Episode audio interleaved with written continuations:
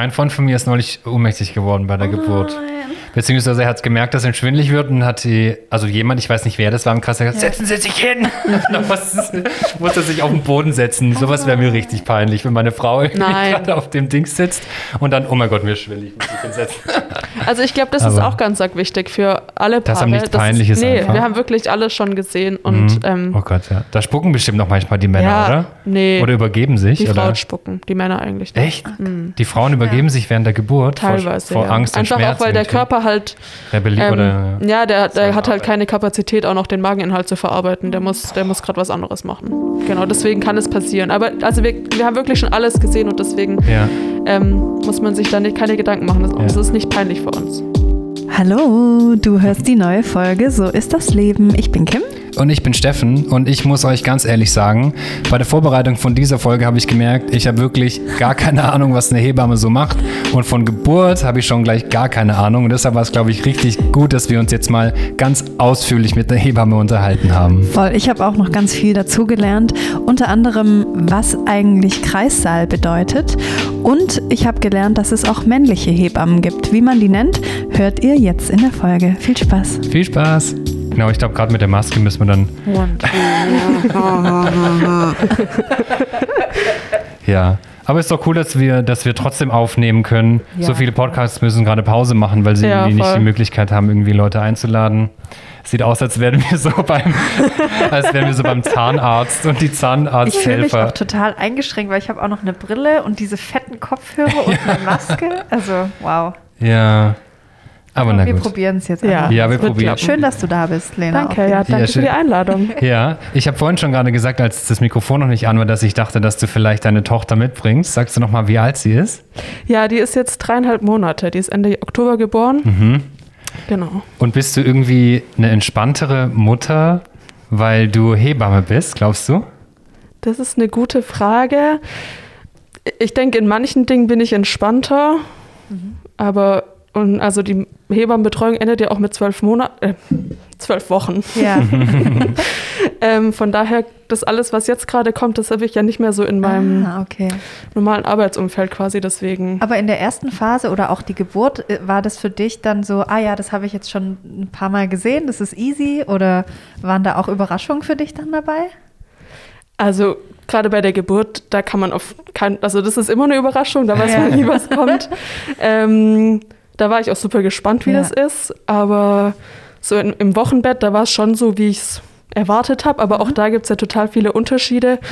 Ähm, aber so im Handling gerade, ich meine, klar, so ein Neugeborenes habe ich irgendwie in der, bei der Arbeit ständig im Arm Ja. und in der Hand. Ähm, Ja.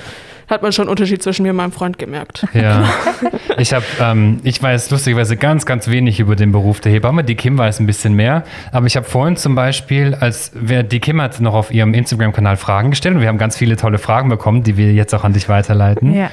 Und da haben einige vom Wochenbett gesprochen und ich habe diesen Begriff zum ersten Mal gehört. ähm, und dann, okay, dann hab ich, jetzt weiß ich natürlich, was es ist, aber ich glaube, das ist schon insgesamt, also so Kinder kriegen, ähm, also klar, man erfährt irgendwie was von seinen Eltern und von seinen Freunden, aber an sich ist es schon ganz schön komplex, oder? Also was man alles wissen muss oder sollte und die Menschen fühlen sich unter Druck, wenn sie vielleicht nicht die fünf Bücher lesen, so, keine Ahnung. Also schon kompliziert insgesamt, oder?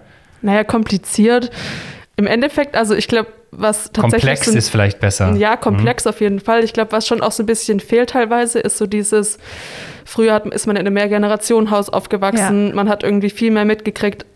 Und jetzt ist es wirklich meistens bei den Eltern das erste Mal, dass die so ein kleines Baby auf dem Arm haben, wenn es ihr eigenes ist. Ja. Mhm. Und klar sind die da irgendwie dann super verunsichert und irgendwie teilweise auch ängstlich. Ja. Ähm, aber meistens passiert gar nicht so viel. Also irgendwie, man muss eigentlich viel mehr auf sein Bauchgefühl hören und Mhm. einfach intuitiv. Es ist ja auch ein natürlicher Prozess, der Voll, da passiert. Und ich glaube, wenn man sich da zu sehr verkopft, ähm, können da mehr Sachen passieren, als wenn man es einfach so den, den, den Lebensflow ähm, annimmt irgendwie. Ja, das habe ich auch schon öfters ähm, mir gedacht. Ja. Ich habe auch vorhin zu dir gesagt, Steffen, Ja. dass man früher ja, wie Mhm. du gerade auch gesagt hast, in Mehrgenerationenhäusern gelebt hat und Frauen auch viel mehr Kinder gekriegt haben in, in manchen Zeiten. Und man da ja die Geburt an sich ja auch in der Familie mitgekriegt hat. Also da Mhm. haben Kinder die Geburt von ihren Geschwistern mitgekriegt zu Hause. Die haben das gesehen, die haben Handtücher geholt, die waren da live dabei. Und ja, wie du sagst, heute ist es so, wow, krass, ich kann da nicht mal hingucken. Ich kenne auch Ja, ganz ja. viele Frauen, die Geburten eklig finden. Also die da nicht hingucken können, die auch mit ihrem eigenen Körper noch nie sich so beschäftigt haben und für die das dann so ein ganz absurdes Ding ist, dass da unten ein Kind aus ihnen rauskommt. Ich finde, das ist auch auf eine Art absurd im Endeffekt. Also ich finde, wenn man sich diese Neugeborenen anguckt, dann Ja. ist es schon immer erstens ein Wunder, dass alles dran ist, was dran sein soll. Und Voll. Wenn man Ja, sich oha. überlegt, aus was das entstanden ist irgendwie. Ja, Ne? ja. Das ist schon Ähm, krass, ja. Und aber auch natürlich, dass das da irgendwie in den Bauch reingepasst hat, dass es gerade noch im Bauch war, dass es jetzt da durchgepasst hat. Aber es passt. Also das ist ja das. Schöne irgendwie. Ähm, aber klar, also es gibt, es, es ist, glaube ich, im Kommen wieder, gerade so in, in, ja, in der ehe-alternativeren Szene quasi, dass die Geschwister mitgenommen werden zu Geburten und dass sie das auch Oha, miterleben. echt krass. Mhm. Aber Ich habe natürlich auch noch nie eine Geburt miterlebt. Werde ich wahrscheinlich auch nie, keine Ahnung. Wer weiß. Wer weiß, vielleicht schon. Wenn du mal ein Kind kriegst, lädst du mich auf jeden Ja, Fall ein.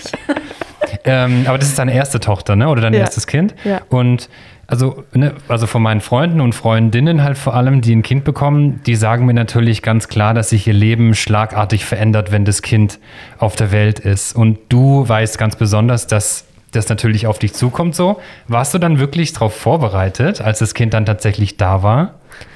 Also ich glaube, ich hatte schon mehr das Bewusstsein, dass sich alles so krass verändern wird. Also irgendwie mein Freund hat schon oft irgendwie so, ach komm, so ein Kind, das wäre doch cool und stell dir das mal vor, dann liegen wir hier Sonntagmorgens im Bett und dann liegt das so ganz gechillt neben uns. Ich Und du dachte so, mhm, ganz genau. genau, so wird das laufen.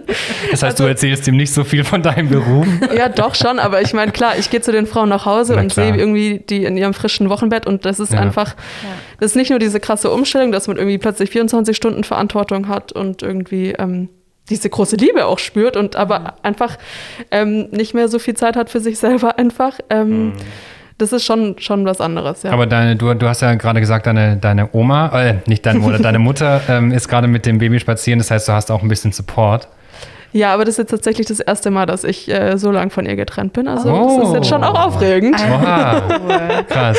Dein Ja. erstes Mal. Ja. Okay. Ich finde, solche Kleinigkeiten kann man sich nicht vorstellen, Nee. dass es komisch ist, wenn man kein Kind hat. Also, Ja. weil man denkt sich ja immer, boah, jetzt bin ich ja nicht mal drei Stunden allein oder sowas. Weißt du, denkt man, dass man das eher so denkt, aber dann ist, äh, ja, also ich glaube, sowas kann man sich irgendwie nur, nur schwer vorstellen. Als Ich hab- Mann ja sowieso ja, nicht. Ich habe auch kein Kind, aber ich habe zwei Hunde und am Anfang, als der eine in Welpe war, war das exakt genauso. also gleichzeitig hat eine Freundin eine gute ein Kind gekriegt und wir haben uns dann auch immer so ausgetauscht und wir hatten echt ähnliche Gefühle, auch wenn das natürlich irgendwie Bullshit ist, einen Hund mit einem Kind zu vergleichen, aber dieses, oh, man hat jetzt sofort die Verantwortung für ein Lebewesen nonstop. Und dann hat man das erste Mal so das Gefühl, ah, jetzt ist es kurz bei der Oma oder mal eine Stunde schläft es und man kann kurz aufs Klo gehen oder so. Mhm. Genau dieses Gefühl kann ich nachvollziehen, Ja. auf jeden Fall, ja. Hast du, Lena, jetzt auch nochmal so eine andere Perspektive bekommen und glaubst du, dass sich deine Arbeit als Hebamme jetzt dadurch verändert, dass du selber Mutter geworden bist? Mm, Also ich kann mir schon vorstellen, dass ich bei manchen Themen noch so ein bisschen empathischer bin.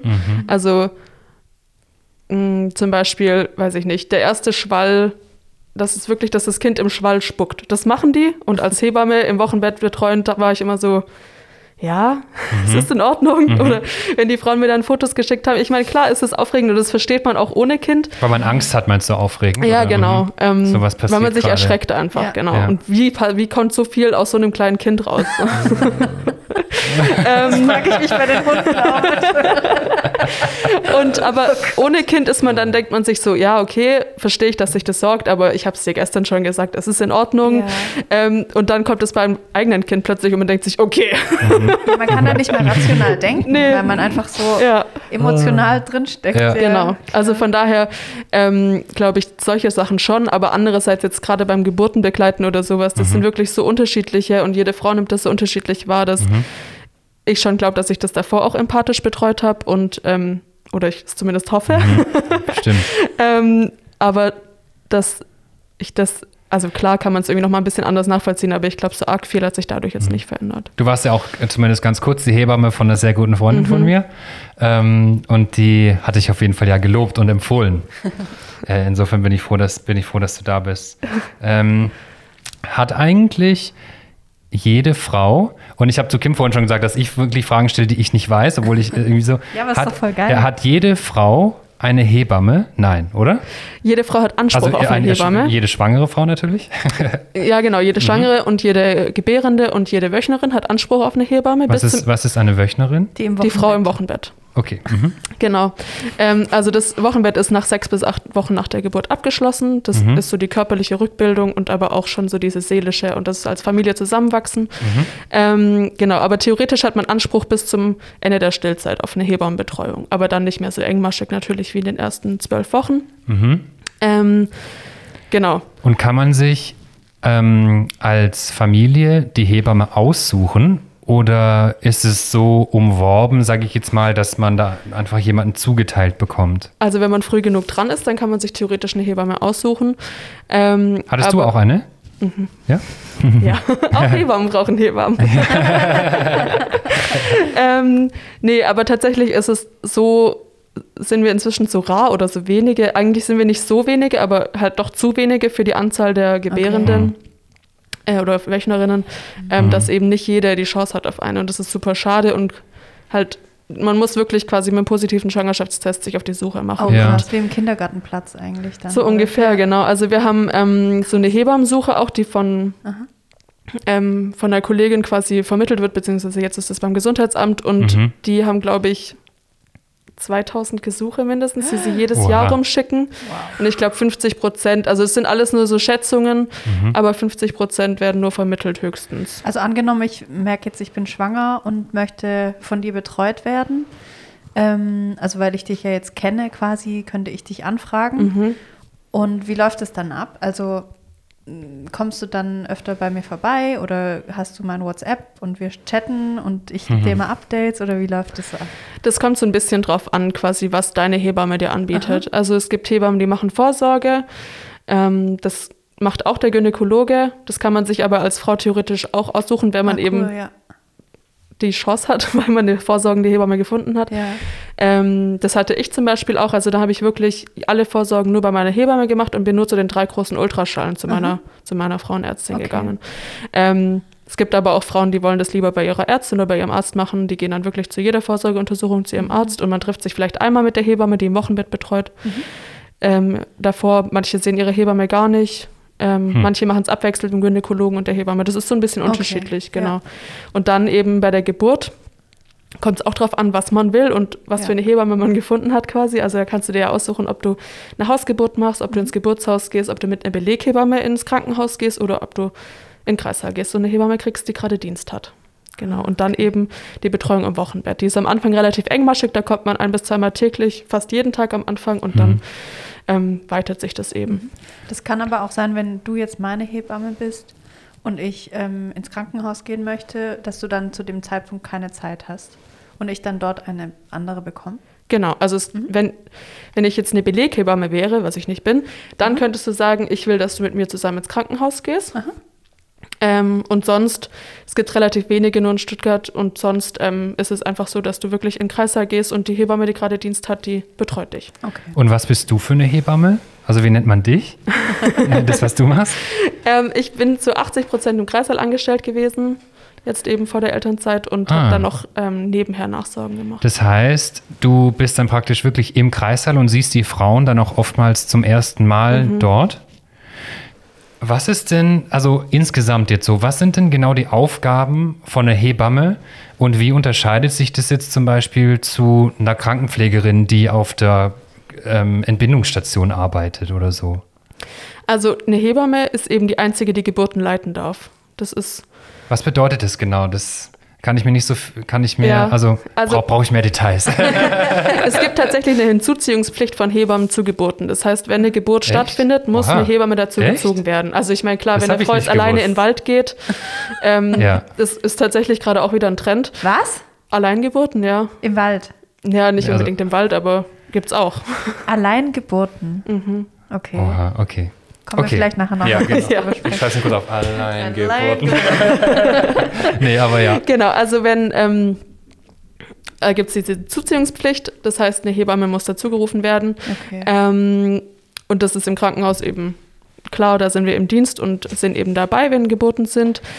Hebammen dürfen physiologische Geburten betreuen. Das heißt, eine Geburt, die genauso verläuft, wie die Natur es vorgesehen hat, die dürfen Hebammen alleine betreuen. Deswegen Das dürfen heißt, da ist dann gar kein Arzt dabei im Krankenhaus ist eigentlich in der Regel immer ein Arzt dabei. Mhm. Oder eine Ärztin. oder eine Genau. Ärztin. Sorry. Alles Gender gut, das Police. ist genau richtig. Ich gender normalerweise immer. Das weißt du, ich gender wirklich immer. Jetzt ist mir gerade nur mal entfallen. Und Hebamme genderst Ja. du nicht.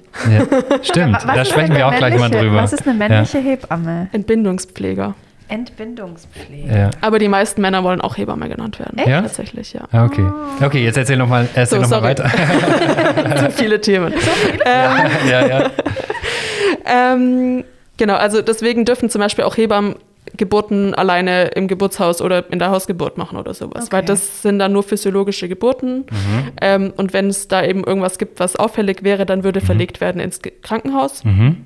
Ähm, weil eben es dann von der physiologischen Geburt weg wäre eine pathologische Geburt Mhm. und das, da werden immer Ärzte hinzugezogen. Also Frühchen oder Komplikationen Genau. während der Geburt. Genau. Und was waren nochmal deine anderen 20, deine 20 Prozent? Da habe ich Nachsorgen gemacht, also ähm, im Wochenbett betreut.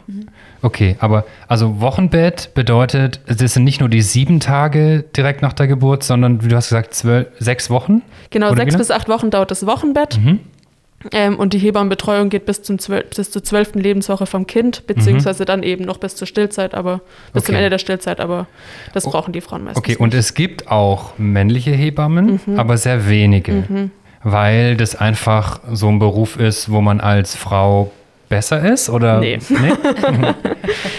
Also würde ich jetzt so pauschal nicht sagen. Mhm. Es gibt ja auch äh, Frauen, die oder Hebammen, die keine Kinder gekriegt haben und die deswegen keine schlechteren Hebammen sind, würde Mhm. ich sagen. Mhm. Ähm, ich kenne tatsächlich nur einen Entbindungspfleger, einen Mhm. einer Hebamme, Mhm. Einer. einer Der Hebamme. kenne ich persönlich und ähm, der hat damals gesagt, dass er von dem Hebammenmangel gehört hat und nicht wollte, dass seine Frau mal oder seine Oh. Freundin alleine ein Kind kriegen muss und deswegen ist er Hebamme geworden. Da krieg ich direkt Gänsehaut. Das ist ja cool. Kannst du ja, auch das ist auch Hebamme ein, werden? Das ist auch ein mega geiler Beruf. Mein Bruder übrigens, also mein Bruder ist Feuerwehrmann, das erzähle ich, glaube ich, in jeder Folge. ähm, aber ist auch ein ganz cooler Beruf. Und ähm, der, als er Sanitäter war, Ja. äh, also in, in seinem Zivildienst, war sein erster Einsatz, war eine Sturzgeburt unter einer Brücke im Winter oder sowas. ja, ja, da kann er sich immer noch genau dran erinnern. Ah, Ja, klar, sowas prägt sich ein. Ja, von meinem Bruder kann ich echt viele Geschichten eigentlich Ja, dann erzählen. laden wir Das ist doch mal deinen Ja, irgendwann musst du den jetzt echt mal einladen. Der hat vier Kinder. Oh ja, der muss echt mal Der, der, was erzählen hier. Ja, der hat vier Kinder. Ähm, arbeiten Hebammen denn immer alleine? nee. Also, Also, im Kreißsaal ist normalerweise halt dann eine Haupthebamme oder? nee, ja, also im Kreissaal kommt es ein bisschen drauf an, wie hoch die Geburtenzahl ist. In meinem Kreissaal zum Beispiel sind wir immer zu zweit im Dienst gewesen. Ähm, dann gibt es aber auch Kreissäle, wo fünf Hebammen Dienst Mhm. haben, weil die so viele Geburten haben. Also es kommt wirklich so ein bisschen drauf an. Also sitzt man dann so zusammen und denkt, komm, jetzt bist du mal wieder als Erste dran heute so, oder? Mhm. ja. Also ja, klar, man kann ruhige und auch stressige Dienste erwischen. Ja. Und wenn jetzt aber nur eine Frau zur Übergabe da ist, Ja. dann ähm, Ja. Kurz überlegen eine wir uns das. Zwischenfrage, was war deine längste Geburt? Naja, ich habe acht Stunden Dienst. Okay, aber die, Okay, und dann- die dann nach dir hat es dann gekriegt oder? Naja, das ist ein bisschen schwierig, weil bei uns, Ja. Also wir zählen die Geburt erst ab muttermundswirksamen Wehen und meistens auch erst ab dem Mhm. Moment, wo der Muttermund drei Zentimeter geöffnet ist. Das heißt, wenn Frauen erzählen, dass sie 36 Stunden ähm, Wehen hatten, Ja. Dann würden wir das nicht so rechnen. Das ist so ein bisschen das Okay. Fies an uns Hebammen, dass wir das Das stimmt gar nicht, dass deine. Geburt so lang war.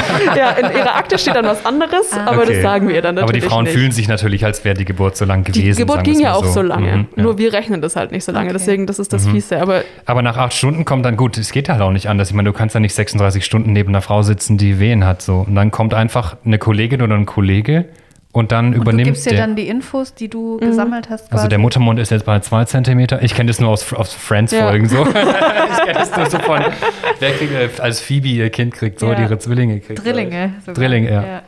Ähm, Genau, also wir übergeben dann und dann Aha. kommt die nächste Kollegin. Es gibt aber auch Häuser, eben gerade wenn du zum Beispiel eine Beleghebamme hast, die bleibt wirklich dauerhaft bei dir. Echt krass, okay. Oder auch im, im Geburtshaus, die wechseln eigentlich nicht oder auch bei Hausgeburten. Aber da ist es tatsächlich auch so, dass die ihr, ich nenne es jetzt mal Klientel, die haben meistens ein anderes Klientel. Ähm, und die haben, betreuen die auch schon die ganze Schwangerschaft durch meistens und Mhm. ähm, gehen dann auch mal zu denen nach Hause, gucken, wie weit der Muttermund schon geöffnet ist, sagen, ach, es dauert noch. Ähm, Okay, geil. Ihr könnt noch das und das machen Ja. und dann gehen wir vielleicht erst, treffen wir uns in fünf Stunden oder so im Geburtshaus. Also das kann auch sein, ne? Also weil es gibt einfach so diese ganz anfängliche Phase, die kann sich schon sehr lange ziehen.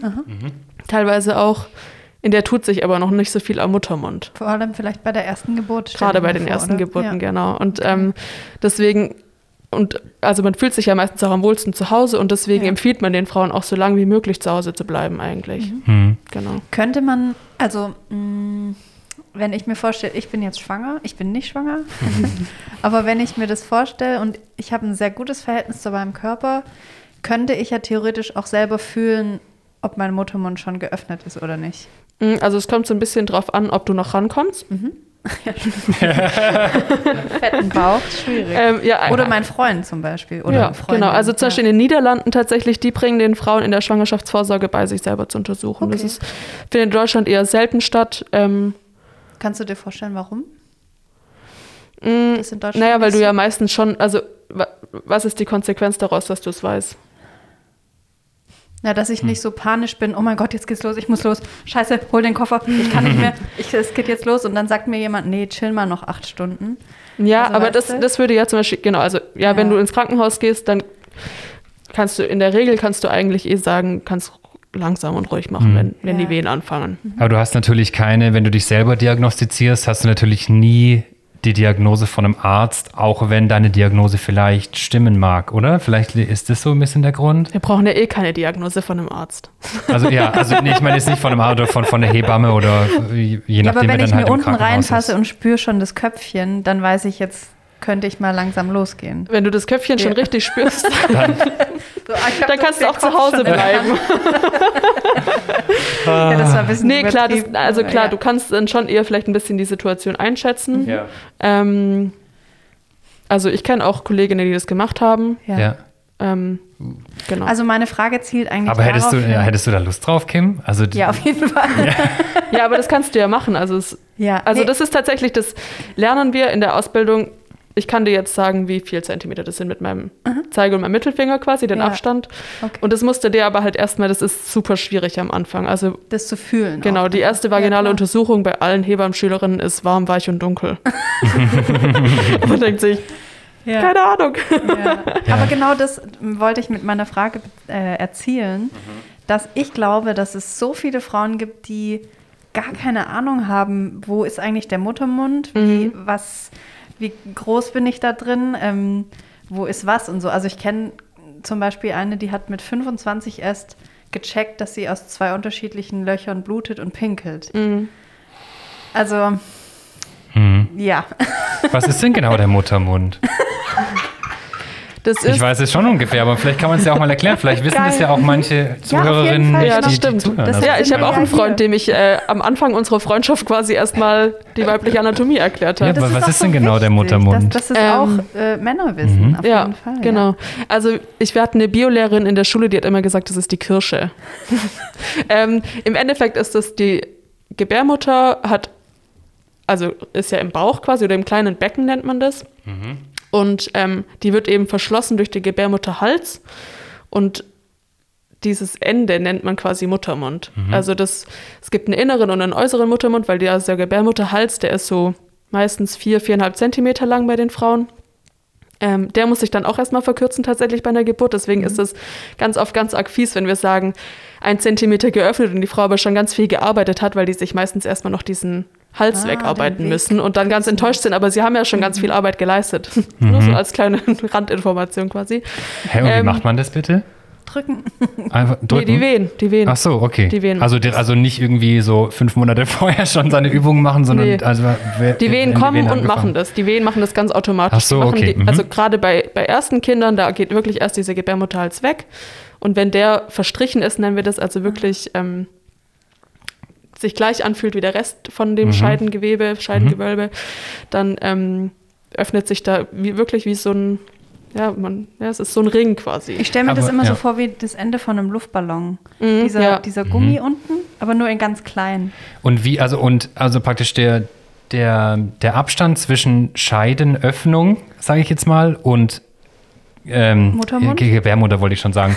Muttermund ist wie lang? Ganz unterschiedlich. Ganz unterschiedlich. Also du, aber wenn du jetzt gerade. Aber ich komme mit meinen Fingern ran, also nicht super weit. Okay, also wenn du jetzt gerade von einem Zentimeter oder sowas hast du gesprochen, das ist dann nicht dieser Abstand, den ich meine, sondern. Mhm, Das ist was die Öffnung von dem? Muttermund. Ach so, wie, okay. Genau, Wie also der wie gesagt, quasi sich Mhm. Ja. Da muss ja irgendwann Ja, das ja. Kind dann auch. ja, genau. Das Genau. heißt, wie weit öffnet sich der Muttermund dann im Normalfall? 10 Zentimeter. 10 Zentimeter. Mhm. Und da passt das Kind dann durch. Muss. Echt? Oh Gott, ja. Ja, also das 10 ist ja dann Zentimeter ist quasi. aber nicht so viel. Nee, aber das ist ja der Abstand quasi von den beiden. Also, Ah, mhm. das ist ja. Vom das Kopf. ist ja nicht einmal der Kopfumfang, Mhm. dass die 10 Zentimeter sind, sondern wirklich nur, wenn man drauf guckt, von rechts nach links quasi, der Kopf. Okay. War ich so schlecht in Mathe, was ist denn? Äh, ja, Deswegen bin ich Hebamme geworden, weil ich kein Mathe kann. Wir haben- bin ich ja. Grafikdesigner. Wir haben Mathelehrer hier nebenan in der Wohnung, vielleicht können wir den gleich fragen. Ähm, Hebamme ist ja nicht irgendwie so ein typischer Traumberuf, den junge Mädchen haben, oder? Also habe ich bisher selten gehört. Mhm. Was wolltest du denn werden, als du ein Mädchen, ein kleines Mädchen noch warst?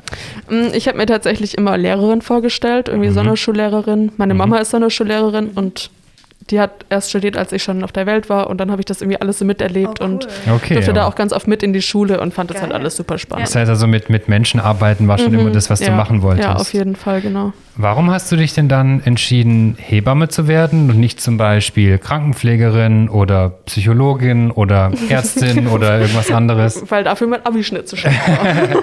nee, also für Hebamme habe ich mich tatsächlich entschieden. Ich habe eine, also die, eine Freundin von der Mutter von meiner ältesten Freundin, die ist Hebamme.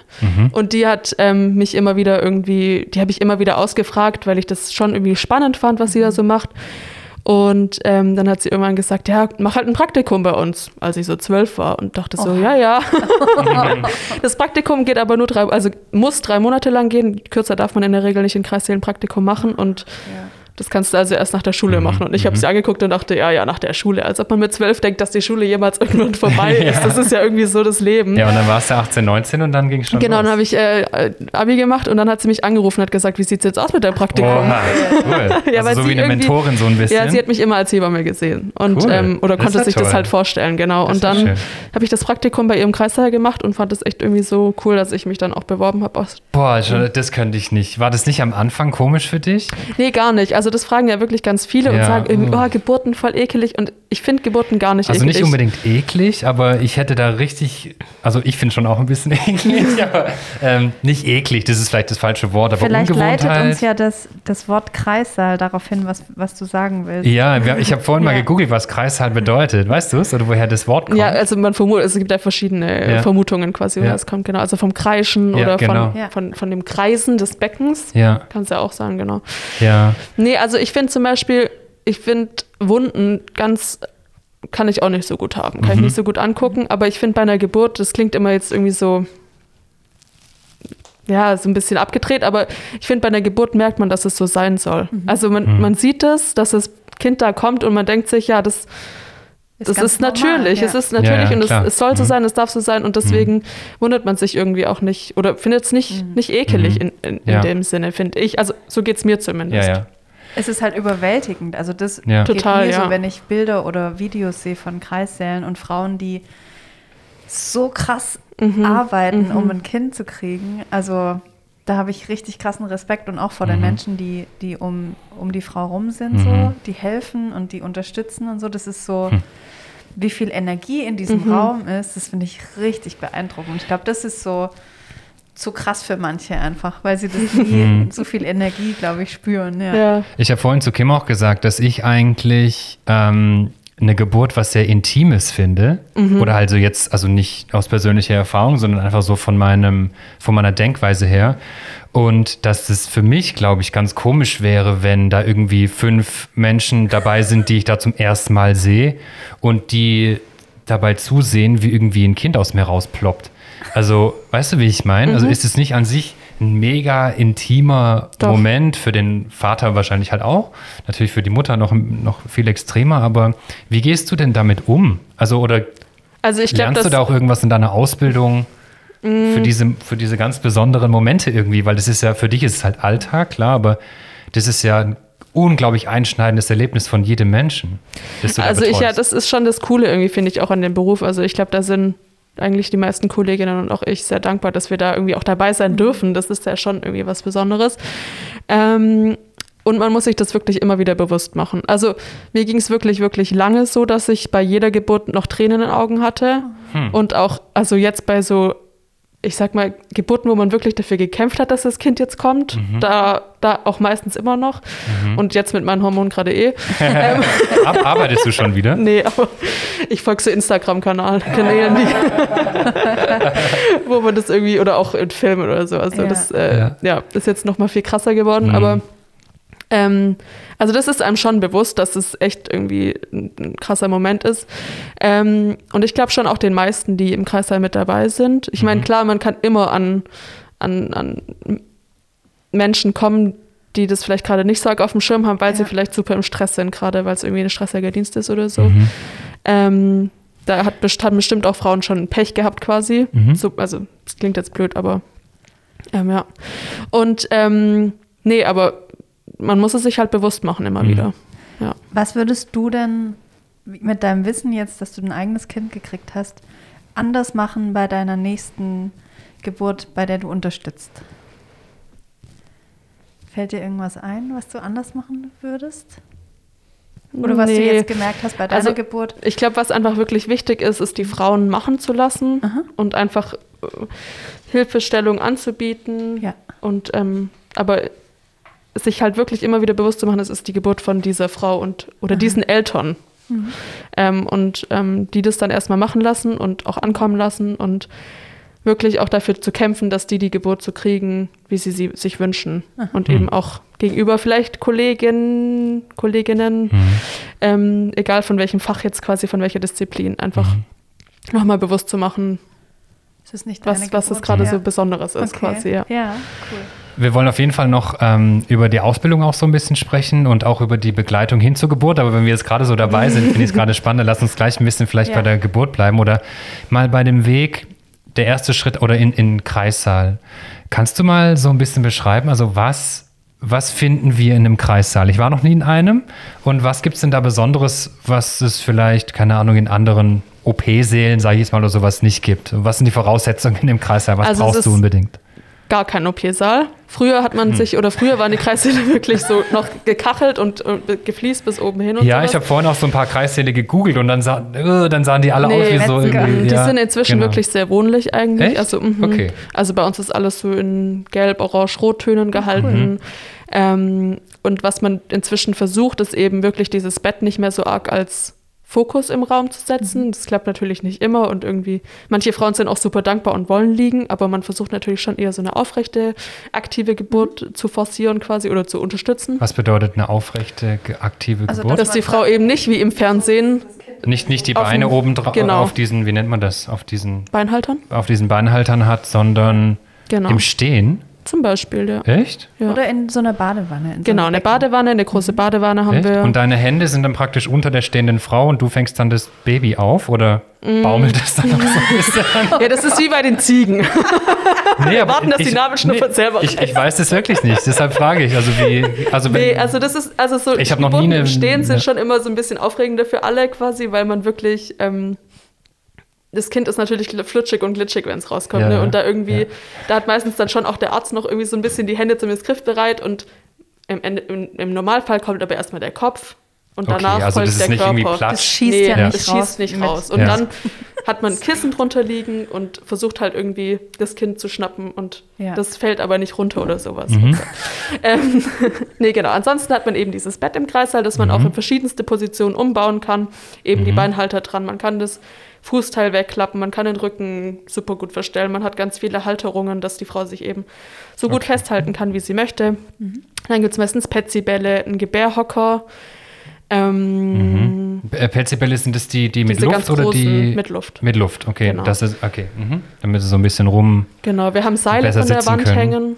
Zum Festhalten auch. Mhm, auch zum Festhalten. Wir haben Matten, dass die Frau einfach so viel turnen kann und sich bewegen kann und Positionen suchen kann, die ihr gut tun. Genau, eben die Badewanne. Hab ich noch was vergessen? Und was für wer ist außer du in dem Kreissaal noch? Also wenn jetzt kein Arzt dabei ist oder keine Ärztin dabei ist, Mm, Also die Begleitperson, meistens eben der Partner. darf da heutzutage ein Mann mit? Oder ein, ein Mensch mit? Mhm. Nicht das ganze Harem. Einer von den sechs Männern darf genau, also man sucht sich eben eine Begleitperson aus. Das ist ja in, in, den meisten Fällen eben der Partner.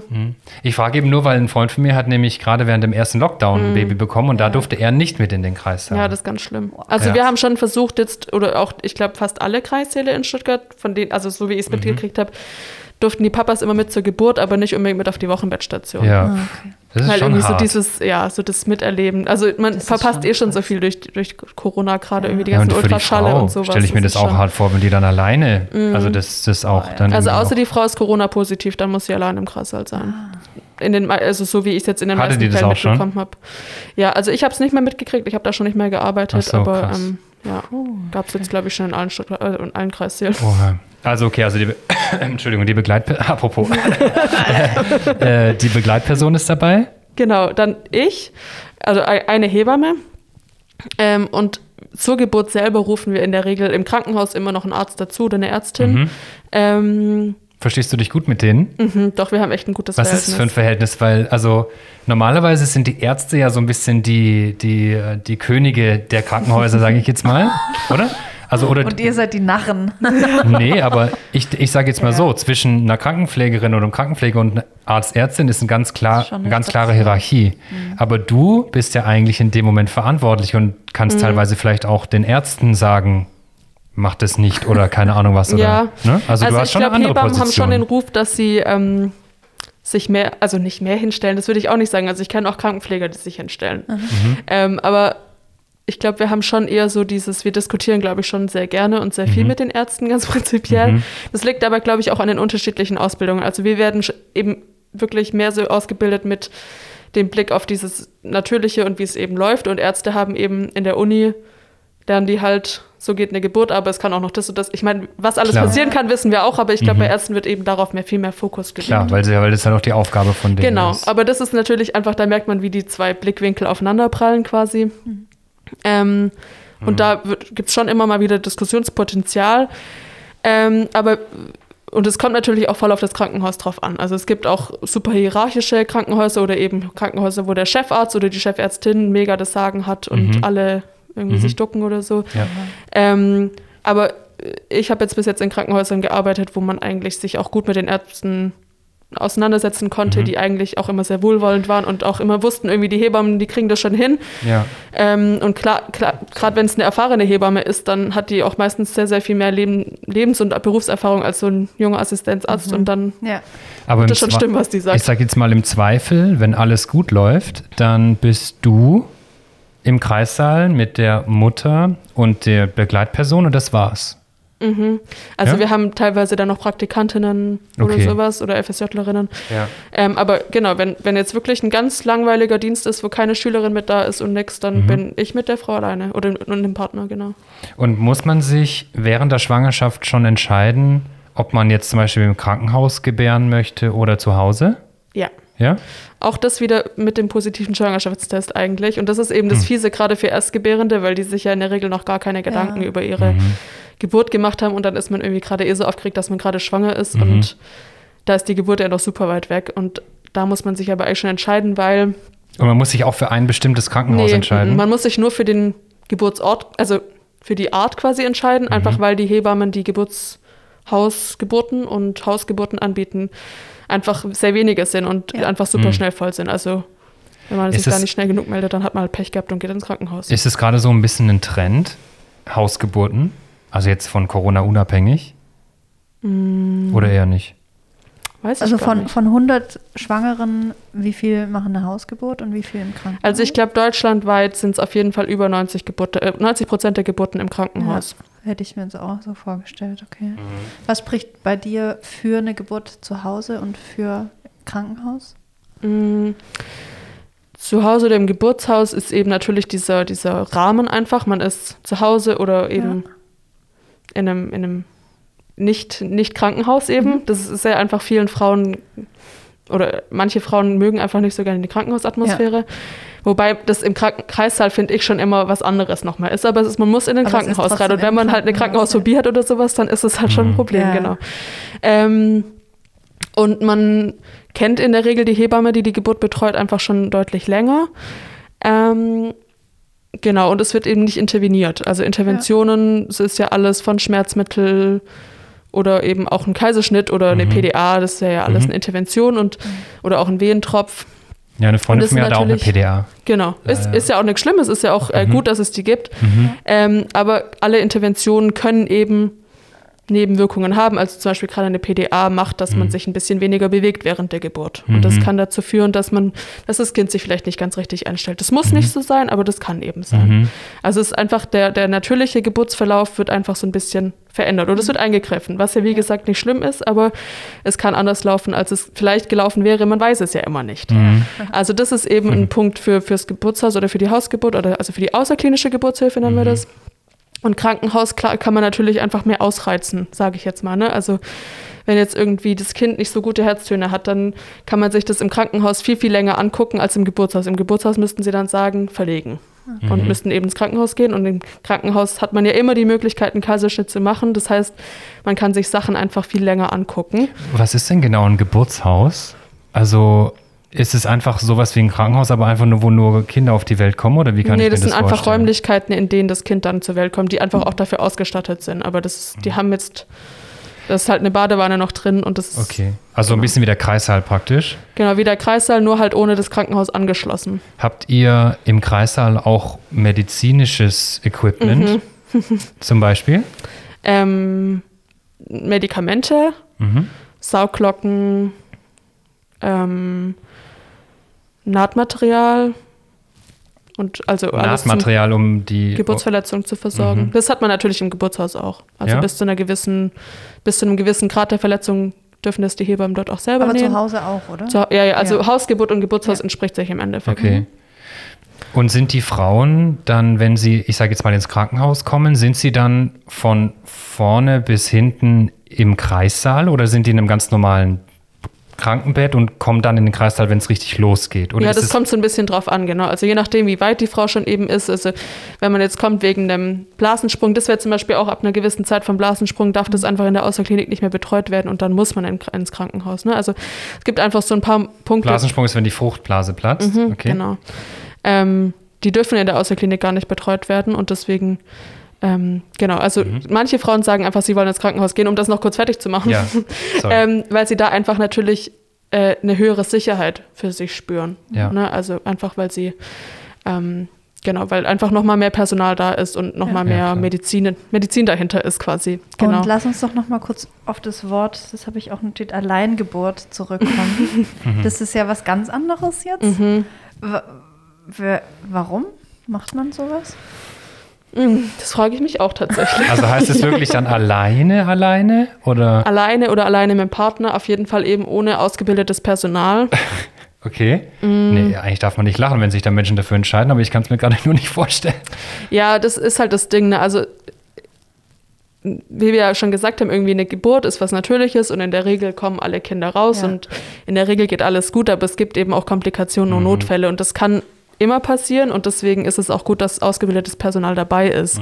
Egal jetzt ob in der Außerklinik oder im Krankenhaus, weil die einfach wissen, was, wie sie reagieren müssen, die kennen die Handgriffe, ähm, die haben eben im Notfall ein OP nebenan oder sowas und deswegen finde ich das auch sehr gut und bin das ja quasi Krass. auch und mache das auch.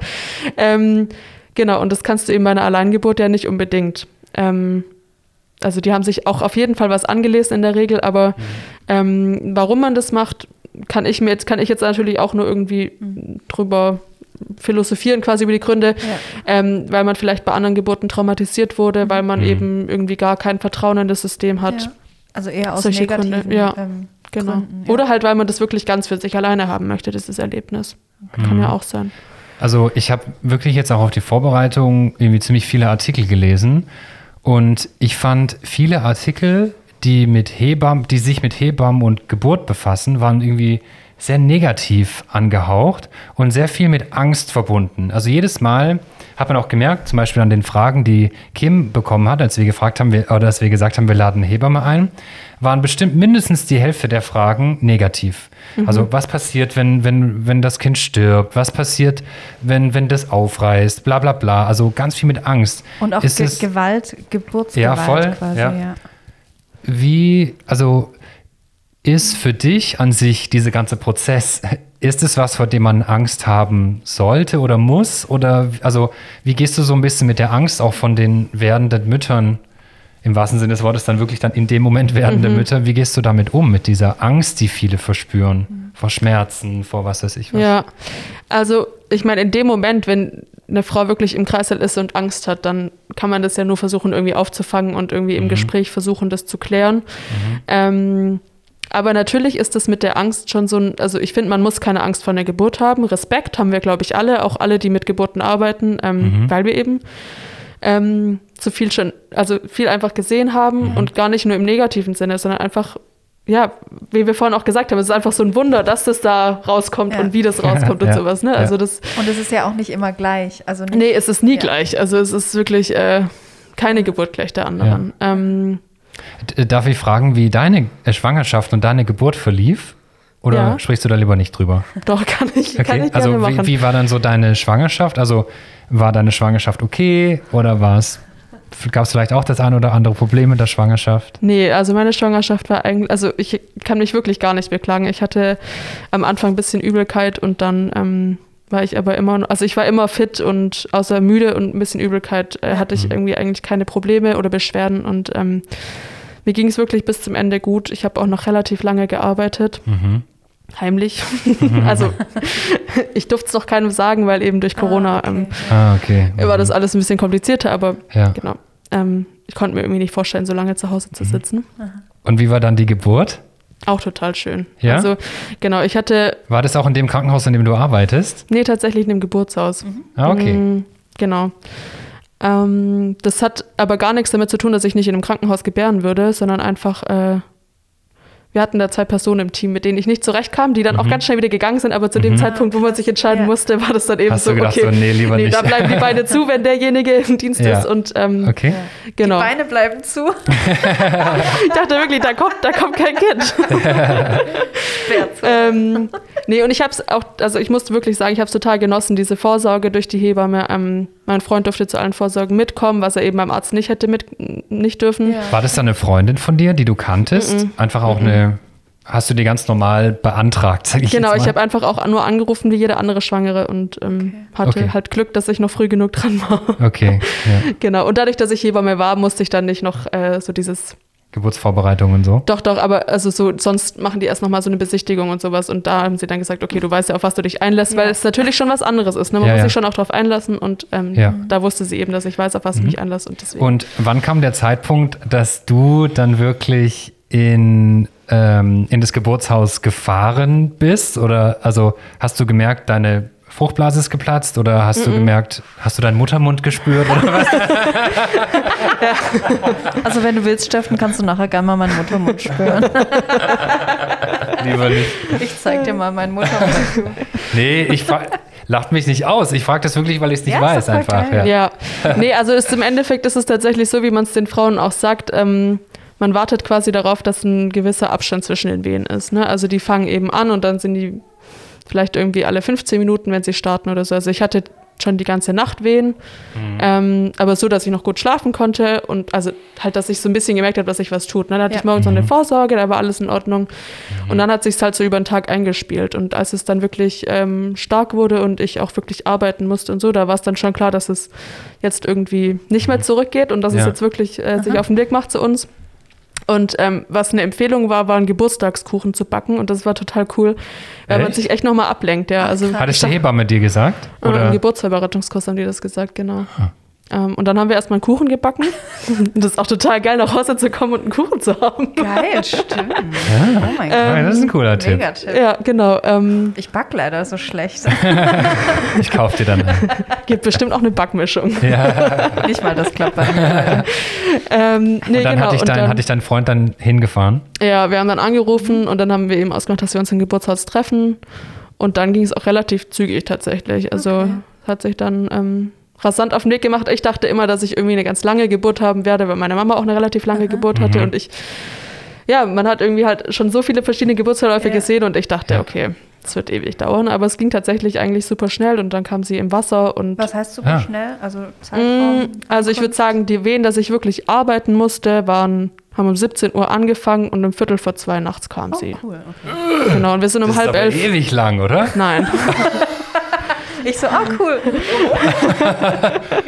Was? Oha. Nee, also für ein erstes Kind war das wirklich echt schnell und dafür bin ich auch wirklich, wirklich Echt? dankbar. Ja. Schläft man da zwischendurch auch immer kurz wieder ein? Oder? Mm, Ja, also ich habe in den Wehen Pausen. Also das ist ja das Schöne, das finde ich auch das, was so irgendwie so beruhigend ist, wenn man an eine Geburt denkt. Es ist mehr Pause als Wehe und als Schmerz. Und das ist das Gute irgendwie. Und die Pausen kann man auch Mhm. wirklich nutzen. Und ich habe dann immer wieder die Augen zugemacht Mhm. und äh, so ein bisschen vor mich hingedöst, als wir dann dort waren. Äh, und dann durfte ich irgendwann noch ins Wasser und da kam sie dann eben. Genau. Cool. Ist es so ein bisschen wie, ähm, wir hatten auch schon einen Pilot bei uns zu Gast. Ich weiß nicht, ob du die Folge gehört hast, aber ne, also weil ähm, Flugangst hat ja auch viel mit Unwissen zu tun, sage ich Mhm. jetzt mal. Und ist es bei, bei der Geburt genauso, dass wenn du ungefähr weißt, was auf dich zukommt, dass du dann weniger Angst hast, genauso wie wenn du im Flugzeug sitzt und weißt, das Geräusch ist jetzt okay, es wurden nur die, äh, keine Ahnung, es wurden nur die Triebwerke eingefahren oder sowas. Ähm, ja, also ha- hattest du dann schon immer so auch aktiv dran gedacht? Stelle ich mir irgendwie so vor, dass du dann da lagst oder so oder standest. Das ist jetzt normal, das ist normal, das ist normal. Nee, ist ja, normal. genau, dass man halt sagt, ach so, okay, so fühlt sich das jetzt an. Und, Ja, also ähm, das war schon Ich bin ja. Hebamme und jetzt weiß ich endlich mal, wie sich das anfühlt. Also hast du da aktiv an deinen Beruf So gedacht? Notizen. irgendwie? Ja, ja, genau. also so dieses Hebammending, das konnte ich im Kopf nicht so ganz wegschieben. Irgendwie Mhm. auch so, ähm, wenn ich dann mit der Hebamme geredet habe und sie irgendwas gesagt habe, dann habe ich in meinem Kopf irgendwie vor mich hingeschimpft. Ich habe es dann nicht laut nicht. gesagt. ich habe gedacht so, ah, sie hat irgendwie gesagt, ja, nee, der Kopf ist gleich, der ist gleich da. Und ich habe gedacht, nee, das ist doch die Fruchtblase. und habe dann da irgendwie in meinem Kopf mit ihr quasi gefachsimpelt, aber wollte Mhm. sie dann auch nicht anmerken. Und sie hatte auch recht tatsächlich. aber klar, man hat irgendwie halt auch wieder dann irgendwelche Sachen im Kopf. Ja. Mhm. Ähm, Weißt ja. du noch, was das erste war, was die Hebamme zu dir gesagt hat, als sie dir deine Tochter in den Arm gegeben hat? Oder sagt man da was? Oder lernt man da auch so, legt man sich da so Sprüche zurecht? Was. Nee, da sagt man da? meistens gar nicht. Also ich sage da meistens nichts. Ich glaube, sie hat auch nichts gesagt. Ich habe, also ich habe sie tatsächlich selber rausgeholt aus dem Wasser. Und wir wussten nicht, was es wird. Oha. Und dann habe ich gesagt, es wird ein, es ist ein Mädchen. Du bist ja ein Mädchen, habe ich immer gesagt. Oh. Und es wurde auch, also im Geburtshaus kriegt man danach noch seinen Geburtsbericht vorgelesen. Ja. So sechs Wochen nach der Geburt. und das haben die auch zweimal aufgeschrieben, weil ich das wohl ein paar Mal gesagt habe, scheinbar. Das ist ja voll schön. Ja. Cool. Und konnte dein Freund war dann auch dabei. Mhm. Was für eine Rolle spielen denn deiner Meinung nach die Männer oder die Freunde, also die Männer, die an, wenn sie denn hoffentlich da sind, egal ob sie, also ich wollte nicht sagen ein verheirateter Mann, sondern ein Mann im Allgemeinen. Kann ja auch eine Frau sein. Genau, oder halt. Nee, im, also in dem Fall Ja. jetzt wirklich ein Mann.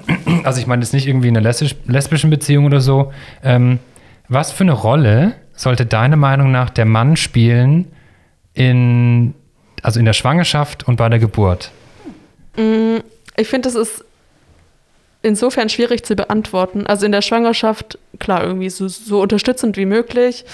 Und ähm, aber eben auch so, dass er irgendwie selber auch eine Chance kriegt, sich in seine Vaterrolle schon irgendwie einzufinden und einfach, dass er gut eingebunden wird, finde ich. ist wichtig. Was bedeutet denn das genau? Also wie bindet man denn den Mann gut ein in der Schwangerschaft beispielsweise? Mm, Also allein schon, dass er mitkommen durfte zu den Vorsorgeuntersuchungen, war, glaube ich, für ihn total gut, weil das einfach dann so ein bisschen greifbarer wurde. Mhm. Und ich glaube auch, gerade für die Männer sind so dabei sein beim Ultraschall total gut, weil es, glaube ich, schon irgendwie einfach, ja, abstrakt ist, dass da jetzt gerade dein Kind in dem Bauch von deiner Frau, Freundin heranwächst quasi. Mhm. Und Ja. wenn du das dann mal so siehst, dann ist es, hat es, glaube ich, schon irgendwie nochmal, macht es was mit dir. Ähm, und dann wirklich einfach auch so, wenn er will, fühlen nach dem Kind und die Bewegungen spüren und einfach auch schon mhm. im, während der Schwangerschaft Kontakt aufnehmen. Sich interessieren, einfach mhm, Interesse genau. zeigen, das glaube ich voll wichtig, ja. Kriegst du das oft mit, dass sich Männer irgendwie verändern durch eine Geburt? Also bei Frauen weiß man, dass sie vielleicht dass irgendwie. Sie weiß werden plötzlich. Oder, nee, oder dass sie halt Depressionen haben, vielleicht danach. Oder ähm, gibt es sowas auch bei Männern? Mhm, gibt auch, also es wird, kommt immer mehr, dass auch Männer so eine Wochenbettsdepression haben können. Wie also, sagt das Wort nochmal? Wochenbettsdepression. Ah, okay. Genau. Äh, also ist natürlich immer noch super geringe Zahlen, aber es gibt es tatsächlich. Ähm, ja, aber also ich glaube, es ist auch für die Männer schon ein einschneidendes Erlebnis, aber ich glaube nicht so arg wie für die Frauen tatsächlich. Mhm.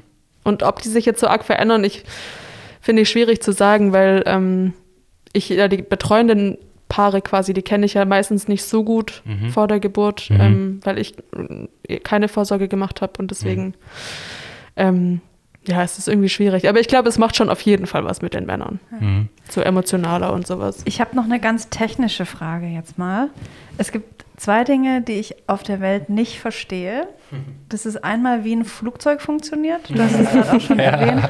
Ich, ich werde es einfach nie verstehen. Und ein Kind ist neun Monate oder plus minus im Körper in, in Wasser. Wie überlebt das? also ja, das, das ist so, das geht nicht in meinen Kopf rein. Ja, das atmet ja noch nicht. Das kriegt ja wirklich alles, was es braucht, über die Plazenta und das Blut in die Nabelschnur. Und dann ist es wirklich einfach, also das hat keine Ernährung in dem Sinne, ja. sondern es wird wirklich ähm, ja eben durch das Blut der Mutter, durch den Austausch ernährt. Da kriegt es alles, was das es braucht. Das ist so krass. Ein mhm. Lebewesen ist, schwimmt einfach in so einer Blase zwischen, eingequetscht zwischen irgendwelchen mhm. Knochen und deinem Darm und deinem mhm.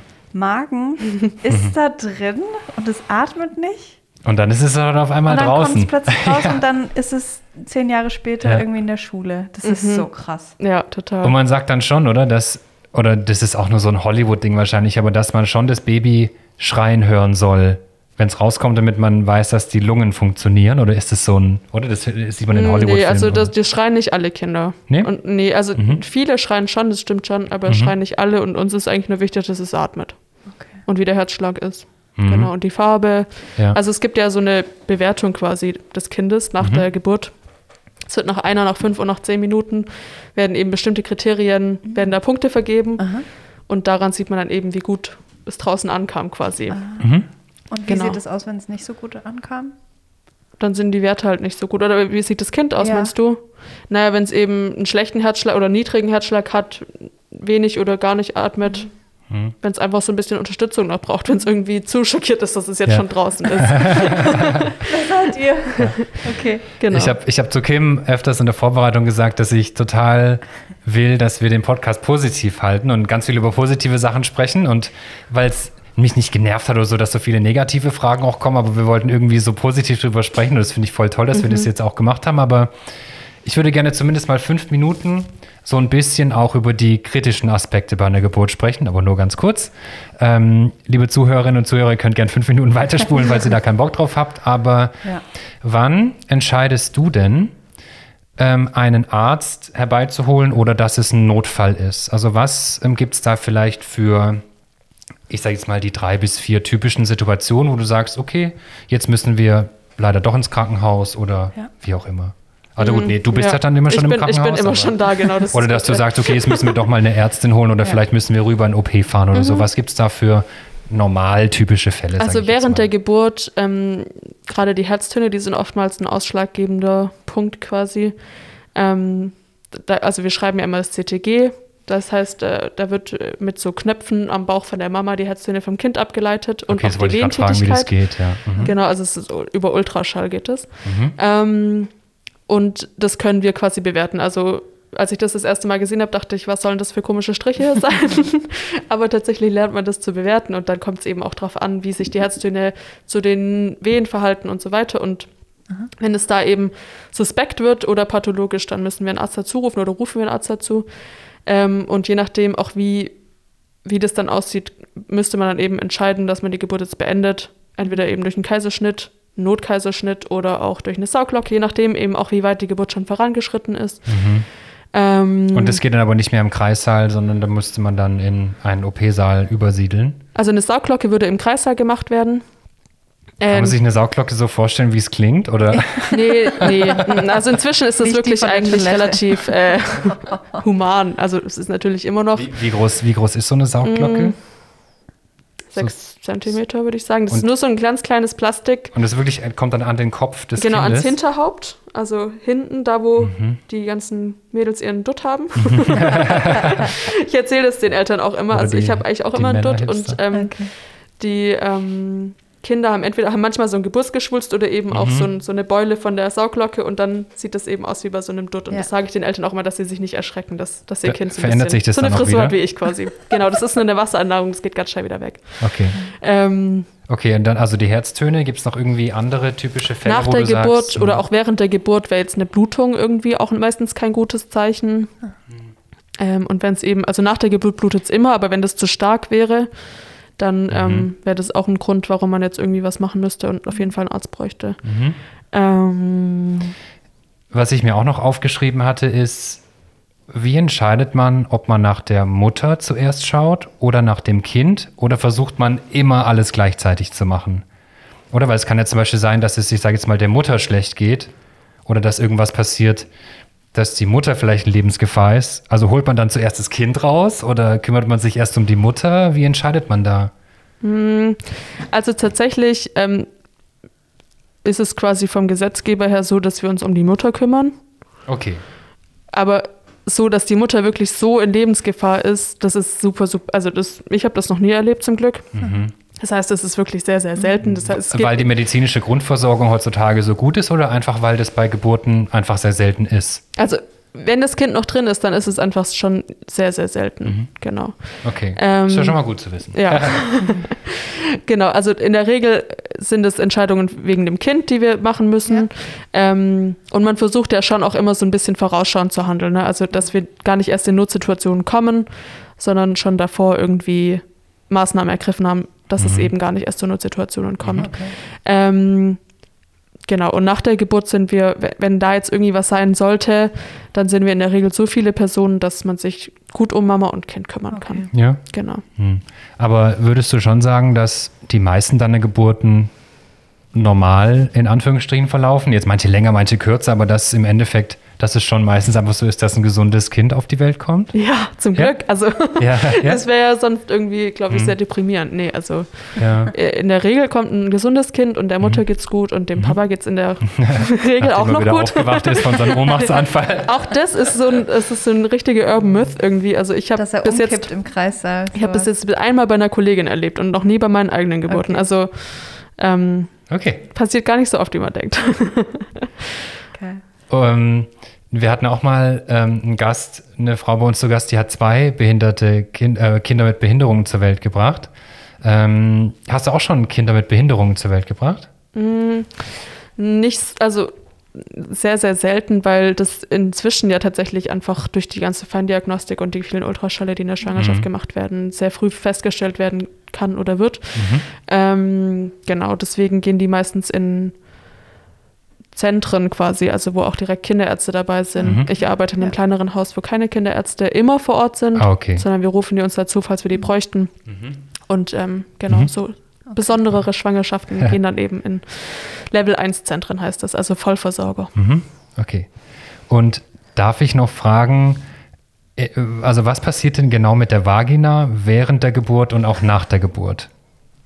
Also ich habe mir hier aufgeschrieben, sie wird, sie wird ziemlich krasse Mitleidenschaft gezogen. So, ich wusste nicht, wie ich das anders aufschreiben soll, aber weil ich nur dachte, das interessiert vielleicht auch viele Frauen, die zuhören. Also einfach, ja, weil das halt ja, Ja. auch einfach da rauskommt und vielleicht Ja. kannst du das einfach mal erklären, Ja. was da genau passiert oder auf was man sich vielleicht vorbereiten sollte.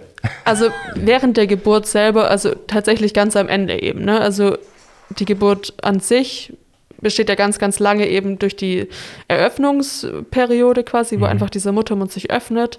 Ähm, und da passiert an der Vagina noch gar nichts. Mhm.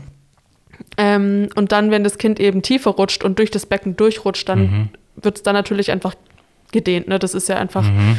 eine Größe und ein Umfang, den die sonst nicht Mhm. gewohnt ist. Mhm. Ähm, und dabei kann es zu Rissen kommen. äh, entweder in der Scheide, am Damm oder an den Schamlippen Hm. oder auch Gibt es alles einen Unterschied drei. zwischen Scheide und Vagina? Nee, ne? Scheide sagt man nicht mehr so. unbedingt. Ja, also wir nennen Scheiden, wir sagen Scheidenriss, deswegen Mhm. äh, Ah, ja, okay, ja, dadurch ja. unterscheiden wir eben genau. Also Vaginalriss innen drin hört sich ein bisschen aus. Oder ja, genau. Also ja, okay. vaginale Untersuchung, aber Scheidenriss. Wir, wir sagen, Okay, wir sagen okay. alles. Und, und äh, du hast gesagt, ihr habt dann Nähzeug im Kreißsaal. Also sagst du dann, Moment noch, Frau Müller, ähm, ich muss da noch ganz kurz mit der Nadel ran. Mhm. Ja, so? das machen die Ärzte bei uns im Krankenhaus, genau. Ähm, das Um- wird in der Regel schon versorgt. Wenn es jetzt wirklich nur ganz kleine Schürfungen sind oder Risse, die nicht bluten, dann nicht. Aber Mhm.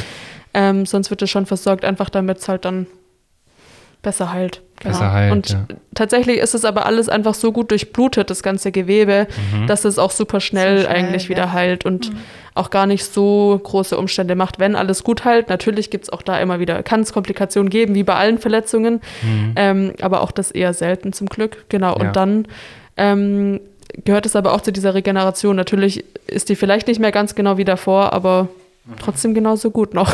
also, Ja. ja. genau. Hat man denn überhaupt, ähm, oft kriegt man ja auch die Frage oder hört man so, äh, wann, wann kann man wieder Sex haben und so weiter und so fort. Und ich frage mich immer, welche Frau hat denn irgendwie wenige Wochen nach der Geburt eh überhaupt Lust, Sex zu haben? Wahrscheinlich eh Genau, die es wenigsten, geht um die oder? Lust der Frau. Wann kommt denn so die Lust von der Frau im Normalfall wieder zurück? Ganz unterschiedlich. Also das, auch da ähm, sage ich auch meinen Paaren immer, da gibt es wirklich kein, keine pauschale Antwort. Das ist dann eben, wenn die Frau wieder Lust hat. Und tatsächlich ist die Lust durch Stillhormone in der Regel so ein bisschen runterreguliert. Ähm, und vielleicht, wenn man irgendwie Verletzungen hat, dann möchte man vielleicht auch nicht so schnell, dass einen da irgendjemand auch nur anguckt.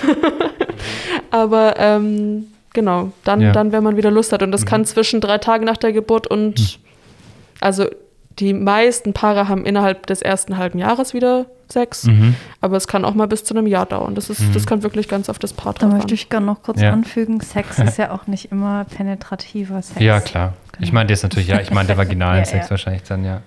Ähm, Dann ist es ja auch so, dass nicht jedes Kind startet irgendwie gut ins Leben, ne, sondern es gibt auch Komplikationen. Es gibt Kinder, die versterben vielleicht nach zwei, drei Wochen oder sowas. Ähm, bist du dann theoretisch in diesem Begleitprozess auch dabei? Ich habe mir nämlich auch überlegt, noch anschließend an die Frage, weil wir haben auch super viele Fragen bekommen. Ja, ähm, mochtest du schon immer Kinder, als du klein warst? Und was für eine Rolle spielen Kinder in deinem Leben? Und dann habe ich mir die ganze Zeit gedacht, so, eigentlich hat sie doch mit Kindern gar, gar nicht, gar, also gar nichts ist natürlich übertrieben, aber eigentlich relativ wenig zu tun, sondern du begleitest die Mutter, teilweise natürlich auch die Eltern. Ähm, ja, und wie begle begleitest du dann in schweren Phasen auch noch ähm, die Mütter oder die Beteiligten psychisch weiter oder ist es dann nicht mehr deine Aufgabe? Doch schon. Also ähm, genau. Zum ersten mit, also wir haben wirklich wenig mit den Kindern zu tun. Quasi gerade bei der Geburt ist irgendwie 90 Prozent der Arbeit mit den Erwachsenen und das Kind ist ja noch gar nicht da. Ähm, und dann soll das auch schön bei seinen Eltern bleiben nach der Geburt und wir nehmen es nur kurz, um es zu wiegen und zu messen und die U1 zu machen und zu gucken, eben, dass alles dran ist. Ähm, genau, und mehr machen wir mit den Kindern nicht und das ist auch genau richtig so. Also der Job ist eher nichts für Leute, die den ganzen Tag nur mit Babys kuscheln wollen. ähm, genau, nee, das ist auch, genau, also macht auch total Spaß mit die Arbeit mit Erwachsenen. Und natürlich ist es auch ein nettes Schmankerl, dass man Ja. schon häufiger Neugeborene sieht, klar. Ähm, und, aber wenn irgendwas aber passiert mit- geht mit- wahrscheinlich nicht nahtlos an dir vorbei. Nee, auf keinen Fall. Also Mhm. das beschäftigt uns genauso. Nicht genauso natürlich wie die Eltern, Mhm. aber es geht uns auch total nah und wir deswegen tun wir auch alles, dass eben nichts passiert, aber manchmal steht es einfach auch nicht in unserer Macht quasi. Und auch dann haben die Eltern natürlich Anspruch auf Hebammenbetreuung, auch nach einer Fehlgeburt, was ja zum Mhm. Beispiel viel zu selten oder ins, ich finde, inzwischen kommt es ein bisschen mehr so ins gesellschaftliche Bewusstsein, aber ähm, Dass eine Auch Fehlgeburt da auch hat eine man- Geburt ist im Endeffekt. Mhm, oder eine- ja, und dass es einfach auch passiert. Und ähm, genau, und auch da hat man tatsächlich auch zur Fehlgeburt selber, man darf eine Fehlgeburt auch mit einer Hebamme zu Hause ähm, also sich betreuen lassen quasi. Also wir sind auch bei, also Nachsorge, Nachsorge bei leerer Wiege, sagt man zum Beispiel nach, nach Totgeburten, was ja zum Glück alles super, super selten Mhm, ist, mhm. aber es natürlich trotzdem gibt, da hast du recht. Ja. Wenn du jetzt, ähm, ich will noch ganz kurz ein bisschen über deine Ausbildung sprechen, Ja. weil uns wirklich einige geschrieben haben, ah, wie werde ich das? Und dann auch aus der Schweiz und Österreich und so, das können wir wahrscheinlich nicht beantworten. Aber so, die erste Frage dazu ist, wo bist du denn angestellt und bei wem? Bist du, also bist du vom Krankenhaus bezahlt? Genau, also die Kreißsaaltätigkeit wird vom Krankenhaus bezahlt. Da bin ich angestellt, ganz normal. Aber Ähm, es gibt auch viele so selbstständige Hebammen. Genau, und die oder? Nachsorgen mache ich freiberuflich. Ah, okay. Also die rechne ich mit der Krankenkasse selber ab. Okay. Beziehungsweise, weil ich faul bin, über ein Abrechnungszentrum, aber Du hast ja auch eine Ähm, umfangreiche Steuererklärung oder musst du dir deine verschiedenen Sachen irgendwie ja, das äh, die hat schon einige Tränen gekostet. Kennen und wir. Nerven. ja. Ähm, und wie läuft so eine Ausbildung ab? Kannst du es mal ein bisschen erzählen? Wie lange dauert die? Ist es schwer reinzukommen und so weiter? Also, tatsächlich gibt es keine Ausbildung mehr. Oh. Also nicht mehr in dem Sinne. Es wird, wurde jetzt umgestellt. Ich habe auch schon studiert, deswegen kann ich über die also du hast Ausbildung einen selber. Bachelor. Genau, ich habe ich hab einen, Doppel, einen Doppelabschluss quasi. Ich habe ein staatliches Hebammenexamen und einen Bachelor of Midwifery. Oh. Midwifery. That's a nice word. Echt? Oha, da haben, sich, ja, da haben sich die Übersetzer wieder was überlegt. Ja. Das ist wie wenn die ganzen Netflix-Serien auf Deutsch übersetzt werden. Ja. Ja. Okay. Genau. Ähm, Das heißt einfach drei, also sechs Semester mit Bachelorarbeit. Acht. Acht Semester? Ja, mit, genau. Hast du dann auch eine Bachelorarbeit als Abschluss? leider schon. Über was hast du Ja, geschrieben? genau. was Über Väter im Kreissaal tatsächlich. Ah, das hätten wir mal vorher wissen müssen. Ja, stimmt. Wirst du noch ein bisschen da mehr drüber sprechen. Ja. Hat ihn dann dein Freund korrigiert? Oder de, also dein Freund nochmal drüber gelesen? Ja, das war ja bevor er selber Erfahrung hatte. Ach so, Ähm, ja. Cool, okay. Ah, das ist ein spannendes Thema. Ja. Genau. Willst du da kurz ein bisschen drüber erzählen? Also, was war so deine Quintessenz, die du Ja, da genau. rausgezogen hast aus der Arbeit? Mm, Im Endeffekt geht es wirklich darum, dass, deswegen meinte ich vorhin, da kann man nicht so eine pauschale Antwort geben, wie, wie Männer sich im Kreislauf verhalten sollten, Ja. weil Männer oder genau, die Frau sollte sich einfach eine Begleitperson mitnehmen, die sich dem gewachsen fühlt. Und wenn es Männer gibt, die sagen, ich will das eigentlich nicht miterleben, dann ist es genauso in Ordnung, wie Ja. wenn, wenn sie mitkommen wollen. Weil es, früher durften Männer ja gar nicht mit, dann kam in den 80er Jahren so diese große Bewegung, dass die Männer eben mitkommen wollten und sollten auch von ihren Frauen aus und sich das eben ganz arg erkämpft haben. Und es ist auch super schön, dass sie dabei sind, aber wenn man eben, heute wird man ganz komisch angeguckt, wenn man als pa werdender Papa sagt, nee, das ist mir eigentlich nichts, ich möchte gar nicht Aber mitkommen, es ist okay, ja. dann ist es einfach voll in Ordnung, genau. Ja. Und dass es eben wichtig ist, die Männer gut vorzubereiten auf die, auf die Kreishaltzeit quasi. Ähm, Was würdest Genau, du mir das denn ist so jetzt zum das Beispiel sagen, wenn ich Kim so als bester Freund begleiten würde? Also wenn Kim mich fragt, Steffen, kommst du bitte mit den Kreissaal? Dann weiß ich noch nicht genau, was ich sagen will. Ich will nur kurz sagen, du magst, nicht, du magst nicht mal spritzen, oder? Ja, aber das kommt immer drauf an. Ich mag, das, ich mag die ganzen Sachen nur an meinem eigenen Körper nicht. Ah, okay. ähm, aber glaubst du, ich, du glaubst, ich wäre ein schlechter Geburtsbegleiter, gell? Da können wir nachher nochmal kurz drüber sprechen. wenn die Mikros aus sind. ich weiß nicht. Also eigentlich glaube ich, ich würde das ganz gut machen. Ja, wieso nicht? Also Aber- ich glaube, du könntest gut filmen und Fotos machen. Das würde ich, da würde ich dich beauftragen dafür. Ich würde halt nicht hingucken. Ja. Okay? Mit dem Handy ist so einfach scharf. halten. Ja, aber wa was könntest du mir, wie könntest du mich jetzt zum Beispiel darauf vorbereiten, wenn Kim jetzt in drei Wochen oder sowas Geburt hätte und wir wüssten, wir, wir, wir wüssten nicht, wer dabei? Gibt es da so ein paar Sachen, die du mir sagen könntest? Also ich finde, es ist wichtig, sich einfach kurz davor mal so klar zu machen, quasi, wie ist so der ungefähre Ablauf von der Geburt. Also was sind so die Phasen einer Geburt, was Mhm. kommt auf mich zu. Es gibt eine Phase, in der die Frau sagt, ich kann nicht mehr, ich will nicht mehr, ich will nach Hause, ich will eine Pause. Verpiss dich, du Arschloch. Schneidet mich auf. Ja, das bin ich ja gewöhnt. Ne? Also das, das, das, das gibt's die Phase und da muss man Ja. einfach irgendwie, die muss man durchstehen zusammen und dann Mhm. ist es danach auch wieder besser. Aber wenn man das nicht weiß, dass es die Phase gibt, dann werden die Männer halt auch schnell Mhm. Oh irgendwie Gott, gibt es panisch da und Männer, sagen, die total ausrasten auch, die dann anfangen rum so, halt die. Fresse. Oder nee, das gibt's nicht, oder? ja, also es gibt schon Männer, Von dem habe ich mich zum Glück getrennt. ja, also gar nicht so gegenüber ihrer Frau, aber es gibt schon Männer, die irgendwie halt einfach so für ihre Frau quasi kämpfen und. Ja, und das vielleicht nicht ich. so manchmal nicht ganz freundlich uns gegenüber sind, aber Oh, das auch wäre das ich kann man bestimmt, ja weil ich bin irgendwie doch so ein Organizer. Dann, Entschuldigung, verstehen. ähm, können Sie bitte nochmal eine Flasche Wasser bringen? Also, also eigentlich müsste ich jetzt gleich los, aber genau. äh, 20.15 Uhr Tatort. Ja, genau. Ich bin in einer Stunde Das wieder hatte ich da, tatsächlich Schatz, mal so einen Mann und das haben wir geschafft. Echt? Nein, das hat er gar nicht. Das haben wir uns im Kreis halt so als Ach Witz. so. Ah ja, so. zum Tatort schaffen wir es. Ach so, Ähm, okay. Hat tatsächlich geklappt, weil normalerweise sagen wir da keine Uhrzeiten. Ähm, Ja, das werden wir ganz oft bringt gefragt. auch, ne, was, was denken Sie, wann ist das Kind da? Wir Ja. wissen es nicht. Ja. Ähm, genau. Okay, aber das ist schon mal gut zu wissen Pausen jetzt, nehmen. ja. Mhm. Pausen nehmen finde ich auch ganz arg wichtig. Also wirklich, wenn man merkt, es wird mir gerade zu viel, es ist immer jemand da, der sich auch um die Frau kümmern kann. Mhm. Ähm, man in, Im Regelfall, ja auch genau. oft Essen, Essen, und Trinken, trinken, sowas. genau. Genau. Mhm. Ja. Ein Freund von mir ist neulich ohnmächtig geworden bei der Geburt. Beziehungsweise er hat gemerkt, dass ihm schwindelig wird und hat die, also jemand, ich weiß nicht wer das war, im Kreis gesagt, setzen Sie sich hin! Dann muss, muss er sich auf den Boden setzen. Sowas wäre mir richtig peinlich, wenn meine Frau gerade auf dem Ding sitzt und dann, oh mein Gott, mir ist schwindelig, muss ich hinsetzen. Also ich glaube, das ist Aber- auch ganz arg wichtig für alle Paare. Dass einem nichts peinlich ist Nee, einfach. wir haben wirklich alles schon gesehen und ähm, Oh Gott, ja. Da spucken bestimmt noch manchmal die Männer, Ja, oder? nee. Oder übergeben sich, die? Frauen spucken, die Männer eigentlich nicht. Echt? Die Frauen übergeben sich während der Geburt vor- Teilweise. vor, ja. Angst Einfach und Schmerz. auch, weil der irgendwie. Halt Rebelliert ähm, oder. ja, der, der hat halt keine Kapazität, auch noch den Mageninhalt zu verarbeiten. Der muss, der muss gerade was anderes machen. Genau, deswegen kann es passieren. Aber also wir, wir haben wirklich schon alles gesehen und deswegen Ja. ähm, muss man sich da nicht, keine Gedanken machen. Das, Ja. Es ist nicht peinlich für uns. Was sind denn so die normalen, ekligen Sachen, die für den Otto-Normalverbraucher eklig sind, die bei einer Geburt passieren? Ekelig. Naja, also manche Frauen haben Stuhlgang. Mhm. Finden wir auch nicht ekelig, machen wir weg, sodass es keiner mitkriegt und dann ist Mhm. es in Ordnung. Aber ähm, das ist eben manchen Frauen peinlich, weil sie das merken vielleicht Mhm. und dann nicht richtig drücken wollen. Aber das ist einfach anatomisch so. Der Kopf drückt am Geht Darm vorbei anders, und das, ja. Es muss wenn, raus. Genau, das Kind muss raus und dann kommt es halt mit und das ist leider so. Und Ja. wir wollen ja das Kind kriegen und deswegen ist uns der Rest egal. Ja. Ähm, genau. Was ist noch? Ich habe auch noch kurz eine eklig, würde ich sonst- ja, und danach müssen wir noch mal über die Ausbildung sprechen. Wir haben so viele spannende Ja, genau. Ich habe noch eine schöne, eine schöne Frage vielleicht. Ähm, ist es oder kommt es schon mal vor, dass man. Nee, wie, wie frage ich die jetzt? Einfach, Ähm, einfach frei raus. Komm mal. Horror. Könnte man theoretisch während einer Geburt oder egal wann jetzt, also wenn ich merke, ah, jetzt habe ich wen, würde ein Orgasmus was bringen? Bestimmt. Ja? Könnte ich mir schon vorstellen, ja. Also, weil das er hilft ja auch vielen Frauen, gerade bei ihrem Periodenschmerz oder sowas. und so, ja. Mhm. Also, wenn man Lust hat, bestimmt. Es gibt Also ich ja auch werde so, das mal ausprobieren, falls ich mal Berichte schwanger bin, dann, sag ich genau. es gibt ja auch Orgasmic Birth, aber das ist, Echt? ähm, mh. Das hatte Auch- wahrscheinlich Kim. Kardashian. Entschuldigung. also ist schon cool auf eine Art, ne? Aber ähm, Ja. muss man muss man da auch erstmal hinkriegen. Ja. Ich werde es Ja, versuchen. gute Frage, ja. Okay, jetzt nochmal zurück. Also, du hast deine Bachelorarbeit geschrieben. Was sind denn so die wichtigsten Inhalte von der Ausbildung? Also sind da viele, genau, weil die Ursprungsfrage übernehme ich, wenn ich mich jetzt nochmal 20 Minuten zurückerinnere oder so.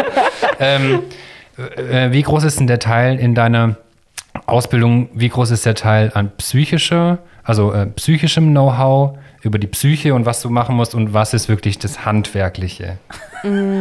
Es ist ja schon sehr handwerklich Ja, auf ja. jeden Fall. Ja, ist ein, also genau, sagt man auch, ist ein Handwerk, Handwer, Hand, Handwerksbüro oder ein Handwerk, Hebamme. Ähm, Mhm. Auch einer der ältesten Berufe der Welt halt. Ne? Ähm, also, wir haben jetzt ja nicht nur psychologische Ausbildung, wir haben ja auch viel so medizinischen Hintergrund und, und Ja. ähm, So die ganzen Grundanatomie. Kinderheilkunde, genau. Also bei uns war das nicht so in so Fächer aufgeteilt, sondern wir hatten wirklich, das fand ich bei uns eigentlich ganz cool. Wir hatten im ersten Semester hatten wir nur so Gesundheitssystem und so, das war nicht so spannend, aber dann hat quasi im zweiten Semester bei uns die Ausbildung integriert im Studium angefangen. Und dann hatten wir im ersten Semester Wochenbett und dann haben wir alles gelernt, was man im Wochenbett wissen muss. Also Stillen, Rückbildung. Dass ich das zum Kind. ersten Mal gehört habe heute. Das gibt's ja echt gar nicht. was gelernt. Das jeden Tag zehnmal. Ja, habe ich echt noch nie gehört. Ähm, und dann haben wir gleichzeitig auch auf der Wochenbettstation gearbeitet. Also, weil das ist ja ein duales Was für Studium. eine Station? Oder? Wochenbettstation. Ach so, okay. Mhm. Mhm, genau. Also Mutter-Kind-Station. Wöchnerin. ich kenne das nicht, ich höre es jetzt auch nicht. Ja. ähm, Also genau. viel irgendwie eine Mischung aus Praktika und einfach Wissen, irgendwie Mhm. Wissen sammeln. Und wie sehen dann so die Prüfungen aus? Sind es einfach wie eine ganz, ganz normale Hochschulprüfung? Du hast wahrscheinlich ja, auch also genau, wir praktische, haben, oder? Wir haben Prüfungen geschrieben, wir hatten auch eine praktische Prüfung mit Schauspielern Ah, und ähm, Praxisbesuche natürlich auch. Und ganz am Ende hast du, dein Examen Mhm. ist praktisch, mündlich und theoretisch. Und ist es, ist es schwer, da reinzukommen? Mm, Es war früher schwerer, sagen wir es so. Äh, Wo, wo kann man die das ganze, denn? Ja. durch die ganze negative Berichterstattung mit, wir kriegen zu wenig Geld, was auch stimmt. Also Mhm. ich finde, wir kriegen zu wenig Geld, aber äh, für die Verantwortung einfach auch, die wir tragen. Klar. Ähm, aber genau, also da, da wurde einfach so viel negativ berichtet, dass die Bewerbungszahlen tatsächlich relativ zurückgingen. Mhm. Ähm, deswegen ist es inzwischen, glaube ich, einfacher, aber Kann man das an immer noch nicht vielen Orten in. Deutschland studieren? Ich habe das ehrlich zu sein noch nie gehört. Mhm. Ist es dann immer an die Unikliniken irgendwie Nee, angegliedert? gar nicht. Also ich habe zum Beispiel in Fulda studiert und Okay. ähm, da waren wir auch der Pilotstudiengang. Also wir waren die allerersten, was Ach, krass. nicht unbedingt gut war. Ja, teilweise. Pilotstudiengänge sind immer ein bisschen. Ähm, also klar, gelernt haben wir es und am Ende haben wir auch Ja. alle, oder ja, die meisten Examen bestanden. Ähm, aber das passiert in jedem Ausbildungs, äh, Mhm. in jeder Ausbildung, dass mal nicht alle durchkommen. Ja. Ähm, genau, aber deswegen wurde natürlich auch viel an uns rumprobiert und, und rumgedoktert, was jetzt da irgendwie, wie es Sinn macht. Noch eine Frage. Ähm, wenn eine Hebamme, die zum Beispiel 1960 ihre Ausbildung gemacht hat, wenn du die triffst oder mit einer zusammenarbeitest, wo siehst du Unterschiede oder mh, lernen die auch noch mal was dazu? Sind die bereit? Weil ich meine, die Welt verändert sich, ähm, man wird schlauer, man lernt dazu, Frauen verändern sich und sowas. Wo, wo ist da eine Diskrepanz oder wo siehst du Unterschiede? Mm, Also ich würde sagen, dass heutzutage viel mehr Wert so auf dieses, ähm, wir beziehen den Papa mit ein Aha. und ähm, jede Geburt darf so sein, wie sie ist Mhm. und die Frauen dürfen sich so bewegen, wie sie wollen und sowas. Darauf wurde einfach früher nicht so arg Wert gelegt, auch in der Okay. Ausbildung nicht. Aber die Kolleginnen, die ich habe und die ich kenne, die sind super offen und Mhm. ähm, haben auch total Bock, Neues zu lernen und sind da irgendwie auch Mhm. wirklich offen dem gegenüber und ähm, passen sich da auch den Frauen an und Okay, auch den, cool. den Gegebenheiten. Und die haben einfach auch mega den Erfahrungsschatz. Also das Ja. ist tatsächlich gerade im Hebammenwesen so, dass man Klar, man hat gelernt, aber man steht trotzdem dann das erste Mal im Kreissaal und denkt sich, okay, und jetzt? Also ich, man hat natürlich immer noch jemand Ja. im Hintergrund und man hat die Ärzte und irgendwie eine erfahrene Kollegin mit dabei und Mhm. sowas. Aber ähm, dadurch eben, dass es so viele unterschiedliche Geburten Genau, gibt ja, und dass eben, es eben ja. nie gleich ist, ähm, ist es total cool, wenn man mit Kolleginnen zusammenarbeitet, die irgendwie sagen können, du, Erfahrung, das ja. kommt mir bekannt vor, da könnte vielleicht Ah. das und das gerade helfen oder Okay, so. Ne? cool, Also das ja. ist ähm, genau total viel wert, Aha. da so jung und alt zusammen. Cool. Ähm, wie ist es eigentlich, wenn du, wenn du jetzt auch irgendwie mit den Familien dann zusammen bist und du merkst, es stimmt irgendwas in der Familie nicht? Keine Ahnung, es gibt sicherlich drogensüchtige Mütter, es gibt welche, die Alkohol trinken, die vielleicht rauchen, ja, wo du vielleicht gar nichts dagegen sagen kannst, so. Aber wann kommt denn der Zeitpunkt, wo du dich einmischst in eine Familie? Oder in, weißt du, wie ich meine? Also, weil, ne, also wenn ich eine rauchende Mutter irgendwie sehe auf der Straße, dann denke ich immer schon, soll ich jetzt was sagen so? Oder weißt du? Naja, also wenn die jetzt immer in der Betreuung wäre und stillen würde und rauchen würde, dann würde ich die natürlich auf jeden Fall drüber aufklären. Insofern schon irgendwie einmischen. Ne? Also ich würde es auf jeden Fall kommentieren, ihr sagen, was es für Konsequenzen hat, ähm, wie sie sich am besten zu verhalten hat, wenn es nicht anders geht, wenn sie, wenn die Sucht so groß ist quasi. Ähm, und dann, wenn es kindesgefährdend werden würde, dann hätte ich auch die Pflicht, das Jugendamt ein, einzubeziehen. Mhm. Aber ich habe andererseits auch eine Schweigepflicht gegenüber dem Jugendamt. Also das ist so ein Ah, bisschen, krass, ähm, oder also wir Ja. haben Schweigepflicht gegenüber allen. Mhm. Klar, also Ja. wie jeder medizinische Beruf. Ähm, aber klar, wenn es wirklich ans Kindeswohl geht, dann muss man da natürlich trotzdem gucken, wie Ja. man damit umgeht. Wie- Kommt es irgendwie vor? Also, Kommt bestimmt vor, aber hatte ich jetzt zum Glück auch noch. ich habe mir zum Beispiel vorgestellt, keine Ahnung, es gibt ja, klar, es gibt auch viele drogensüchtige Männer und Frauen in Deutschland und die werden vielleicht auch einfach mal so schwanger, ohne dass sie es wissen Mhm. oder merken es erst im fünften Monat oder keine Ahnung was. Oder keine Ahnung, Obdachlose oder. Ganz, ähm, ganz junge Kinder kriegen ja, ja. auch schon. ja, Oder also da Menschen, ist die dann überhaupt oft von vornherein das Jugendamt haben, ja. einbezogen. Also ähm, da, auch wenn die jetzt in den Kreislauf kommen würden oder sowas, dann würden wir äh, unseren sozialen Dienst mit einschalten, wenn die Frau das natürlich äh, uns erlaubt quasi. Aber die Okay. sind da meistens schon eher offen. Ja. Ähm, genau, und das Jugendamt ist meistens eh dann auch mit involviert. Und es gibt tatsächlich auch so Familienhebammen, die haben dann ein Jahr lang, dürfen die die, Frau, die Frauen betreuen, haben nochmal eine andere Ausbildung, also nochmal so eine Zusatzausbildung Ah, cool. Mhm. und haben da einfach noch so ein bisschen mehr Know-how. Und das Mhm. ist bei ähm, solchen Familien auf jeden Fall schlauer. Und gerade Kinder von Drogensüchtigen und sowas, die Ja. kommen eh erstmal zum Entzug auf, in die Mhm. Kinderklinik. Also die kommen Ja. gar Die nicht gleich Kinder mit nach kommen Hause. auf Entzug. Oh, Mhm. krass. Okay. Was mir gerade so ganz random zwischendurch einfällt noch, ist, dass ich kann mir gut vorstellen, dass das eine ziemlich beliebte Folge sein wird. Ja. Ähm, äh, und ich kann mir auch vorstellen, weil du sehr sympathisch rüberkommst, dass ganz viele uns schreiben so, okay, äh, wir kriegen, gib uns sofort Lenas Nummer, so. Ähm, Die wir- Lena wir hat jetzt erstmal selber ein Kind. Ja, genau, aber- bin leider in Elternzeit. Aber, kann, aber ähm, kannst du noch mal genau sagen, also wo sollte man anrufen, wenn man seinen positiven Und Schwangerschaftstest auf was sollte hat? man achten vielleicht? Ja, auch? genau. Also, Wenn man eine gute Hebamme will. ja, genau. Also man ruft beim Also- Gesundheitsamt an, oder? Nee, also die haben inzwischen diese Hebammensuche übernommen, aber die ist erst Ah. ab der 13. Woche. Also am besten sucht man schon davor selber. Ähm, Also bei Google oder? Genau. Ja, Ja, also Hebamme Hebamme Stuttgart. Stuttgart.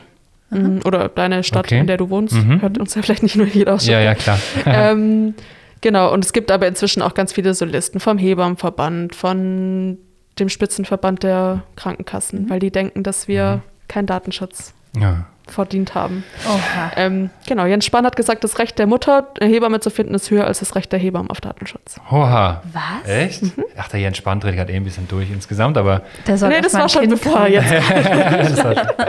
ähm, Oh Mann. und dann, also schreibt man einfach, hallo, ich bin schwanger, ich suche eine Hebamme und dann? Ja, und dann Oder und dann gibt es Also einen am Termin? besten sucht man oder? natürlich eine Hebamme, die in ungefähr im, im gleichen Wohnbereich Klar. wohnt, einfach Ja. Mhm. weil die Hebammen meistens keinen Bock haben, Ewigkeiten zu fahren. Ja, Ähm, am besten meldet man sich zu, an einem Wochentag, zu einer Mhm. Bürozeit quasi, Mhm. weil man, wenn man Samstagabends um neun eine Nachricht kriegt, auch nicht so arg viel Bock drauf hat, mhm. ähm, das dann zu übernehmen. So blöd Ja. das klingt, aber ne, Ja, das, das spielt da natürlich schon rein, weil die Job. Hebammen können sich es gerade einfach raussuchen. klar. Genau. Okay, Ähm, und dann sollte man sich im besten Fall nur einfach sympathisch sein. Und vielleicht hat man ja auch eine Freundin, die irgendwie schon geboren hat und eine Hebamme hatte. Ah, Und okay, vielleicht kann man über die irgendwie. Okay, cool. Ähm, ja. Gibt es so, gibt's so zwei, drei Fragen, die du deiner Hebamme gestellt hast, als Nee. du sie kennengelernt hast? Nee? Nee, also ich kannte die schon so von, von, von Übergaben mal oder Verlegungen. Mhm. Also genau. Aber hast du an sich so das Gefühl, dass, dass die meisten Hebammen irgendwie so cool sind wie du? Oder dass, dass, also dass ich habe mich viele so tatsächlich mit sympathisch einer sind Freundin, die mit mir studiert hat, ähm, drüber unterhalten, bevor Mhm. wir, bevor ich hierher kam und irgendwie so, haben wir nochmal kurz so zusammen gebrainstormt und hat sie Okay. gesagt, das Problem ist, also du kannst ja wirklich nur über dich reden, weil Ja. die Hebammen Ja. sind so divers und so Ja, klar. breit gefächert, weil Klar. das einfach, ähm, ja, es gibt wirklich von ja, so sehr alternativen Kolleginnen zu Ja. sehr, sehr, jetzt nicht oder konservativen, schroffen, ja, aber genau. ja, also so, ne, also Ja. so sehr, sehr direkten Kolleginnen gibt es wirklich alles und ähm, eben halt auch wie unsere Tätigkeitsfelder und das ist total, also das ist total cool irgendwie, weil man einfach viel mit den Kolleginnen auch lernt und ja. ähm, aber eben auch so unterschiedlich arbeiten kann. Das war auch so, wie es gerade passt. weil ich auf Instagram gefragt habe und so einen kleinen Button hatte, wo man eine Frage reinschreiben kann und da stand deine Frage an eine Hebamme und eine hat reingeschrieben, jede sagt doch was anderes. Mhm. Das fand ich auch interessant, ja. Ja, das ist tatsächlich öfters das Problem. Ja. Also das ist gerade so auf Wochenbettstationen oder sowas. Ähm, klar, jeder sagt so, wie er es gelernt hat, wie er die Erfahrung hat. ja. Und ich glaube, da ist es ganz gut so, sich eine Meinung, gerade auf der Wochenbettstation oder sowas, ne, wenn man da irgendwie mehrere Meinungen zu hören Mhm. bekommt, dass man dann sich irgendwie versucht, einen Weg trotzdem zu fahren. Ja. Und ich meine, wenn man dann in der Betreuung nachher eine hat, dann ist es ja ganz gut. Ne? Ja. Aber klar, es ist äh, viel Lebenserfahrung und Ja. deswegen natürlich auch schon auch unterschiedlich. ja. Kannst du dich noch an die erste Geburt erinnern nach deiner Ausbildung, die du alleine betreut hast? Mm, Ich kann mich an den ersten Dienst erinnern, an die Geburt selber. Es war auf jeden Fall ein super stressiger Dienst, das weiß ich. Ja? Das war auch noch in einer anderen Stadt und äh, da Mhm. war ähm, ich alleine direkt im Dienst, weil ich dort auch Oha. mein Examen gemacht habe. Also ich kannte mich da schon aus, Mhm. aber Ja. ähm, genau, es war, war eine wilde Nacht, aber wir haben es gut hingekriegt. Wir lassen dich auch gleich mal wieder zurück zu deinem Kind und wir müssen auch alle mal unsere Maske abnehmen. Ja. Jetzt so anderthalb Stunden am Stück und sprechen ist schon anstrengend, finde ich. Ähm, aber du hast ja gesagt, dass, dass du immer noch gerührt bist, auch Mhm. manchmal bei Geburten. Hast du vielleicht die ein oder andere Geschichte, die dir besonders positiv in Erinnerung geblieben ist, wo du dich irgendwie besonders gefreut hast? Mm. Außer bei deiner eigenen. da habe ich mich auch gefreut, dass es vorbei war und dass sie in meinem Arm lag, genau. Ja. Ähm, nee, also ja, einfach irgendwie, ich, ich kann da jetzt gar nicht so eine rauspicken gerade, aber also wirklich einfach so diese, ja, wenn die Frauen so stolz auf sich sind, dass sie es jetzt geschafft haben und die Männer irgendwie auch so beeindruckt sind von dem, was ihre Frau gerade geleistet hat und einfach auch die, Das das Paar so sehen, gut als Team ja. zusammengearbeitet Oh. hat und irgendwie das Kind dann noch gut ankommt in der Familie, das ist, das ist wirklich einfach so das Berührende, ja. Cool. Und vielleicht noch so als Abschlussfrage ein bisschen. Du kennst dich auch sehr gut aus. Das hatte ich mir so als Abschlussfrage vorbereitet, aber du bist jetzt wirklich Expertin auch für das Männerbild irgendwie. Ähm, ich wollte dich fragen, ob du uns erzählen kannst, ähm, dadurch, dass sich irgendwie auch die Rolle des Mannes so verändert hat und auch die Rolle der Frau hat sich ja sehr stark verändert, gerade in den letzten Jahrzehnten und gerade in diesem Jahrzehnt, Gott sei Dank. Ähm, wie teilst du denn deine Arbeit oder das Elternsein mit deinem Mann auf? Mm. Magst du das erzählen? Ja, kann ich mal probieren. Ähm, also gerade bin ich schon äh, so die Vollzeitmama quasi. Ähm, Weil dein Freund arbeitet. Genau, der macht Mhm. gerade noch seine Bachelorarbeit und Ah. Ist da einfach involviert und Mhm. hat da eben jetzt auch noch Prüfungen und Mhm. sowas. Ähm, aber die Zeit, die er zu Hause ist, und das ist zum Glück gerade gut, er kommt früh von der Arbeit nach Hause, das ist das Schöne irgendwie. Ich glaube, das wäre anders, als wenn er schon fertig wäre quasi. Ja. Die verbringt da schon viel auch mit ihr und ähm, die erste Zeit war er auch daheim mit uns und hat uns irgendwie sich viel um uns gekümmert. Da soll man ja auch wirklich einfach sich ausruhen und erholen und Ja. äh, sich, sich bekümmern lassen quasi. Mhm. ähm, nee, genau. Und ich, mir war auch ganz wichtig irgendwie, dass er alles kann. Ne? Also, dass er äh, Windeln wechseln kann, dass er Tragetuch binden kann alleine. Mhm. Da habe ich ihn schon auch hingeschuckt. und ich glaube, Hebammenmänner haben es nicht unbedingt leicht. Aber ähm, doch, Ja. hat er gut gemacht. Ja. Oder macht er gut. Ihr seid jetzt erst seit drei Monaten Eltern. Jetzt ist, glaube ich, gerade noch so die ruhigere Phase, oder? Oder ähm, wie, wie ist eure Tochter drauf? Schon fordernd Ja? teilweise. Ja, die, die will immer Action haben. Der wird sonst langweilig. Genau. Ja? Nee, also die will schon immer von uns bespaßt werden, aber das ist auch schön, ja. Okay. Naja. Ich sehe meine Patenkinder leider gerade auch nicht so oft wegen Mhm, Corona, aber ich hoffe bald wieder. Ähm, meine Patenkinder sind drei und anderthalb. Ah, schön. Ja, eigentlich ein cooles Alter. Mein Lieblingsalter bei Kindern ist so zwischen sechs und zehn, weil da kann ich sie am meisten beeinflussen. Mein Lieblingsalter ist drei, glaube ich. Da sind die so richtig weird. Ja, so richtig schön trotzig und Ja. Ja, stimmt. gut. Da kommen alle Emotionen Ja. ungefiltert durch irgendwelche Kanäle Ja. raus. Das ist krass. Ja. Lena, wir danken dir ganz für, arg für deine Zeit, dass du extra vorbeigekommen bist. Jetzt gerade und dass du wirklich irgendwie jetzt mit Maske hier das mit uns gemacht hast. Dein erstes Mal getrennt. Dein erstes Mal getrennt von deinem Kind. Und Gott. wirklich vielen Dank für deine Zeit. Ich glaube, das wird eine Folge, die gut ankommen wird. Ja. Und ähm, ich finde wirklich, wir haben das, oder du hast es so toll positiv rübergebracht. Das fand ich wirklich toll. Vielen Dank. Danke euch. Falls ihr, liebe Zuhörerinnen und Zuhörer, noch jemanden habt, wo ihr denkt, ha, die ist mindestens genauso gut wie die Lena und kann eine tolle Geschichte erzählen, dann ähm, schreibt uns bitte eine Nachricht bei Instagram oder an hallo@soistdasleben.com. Auf unserer Homepage haben wir auch ein anonymes Kontaktformular, wo ihr uns schreiben könnt. Ansonsten ähm, wünschen wir euch noch einen ganz schönen Tag, egal wo ihr gerade gebärt oder was ihr sonst so macht. Und sagen bis zum nächsten Mal, euer Steffen und Eure Kim. bis bald. Tschüss.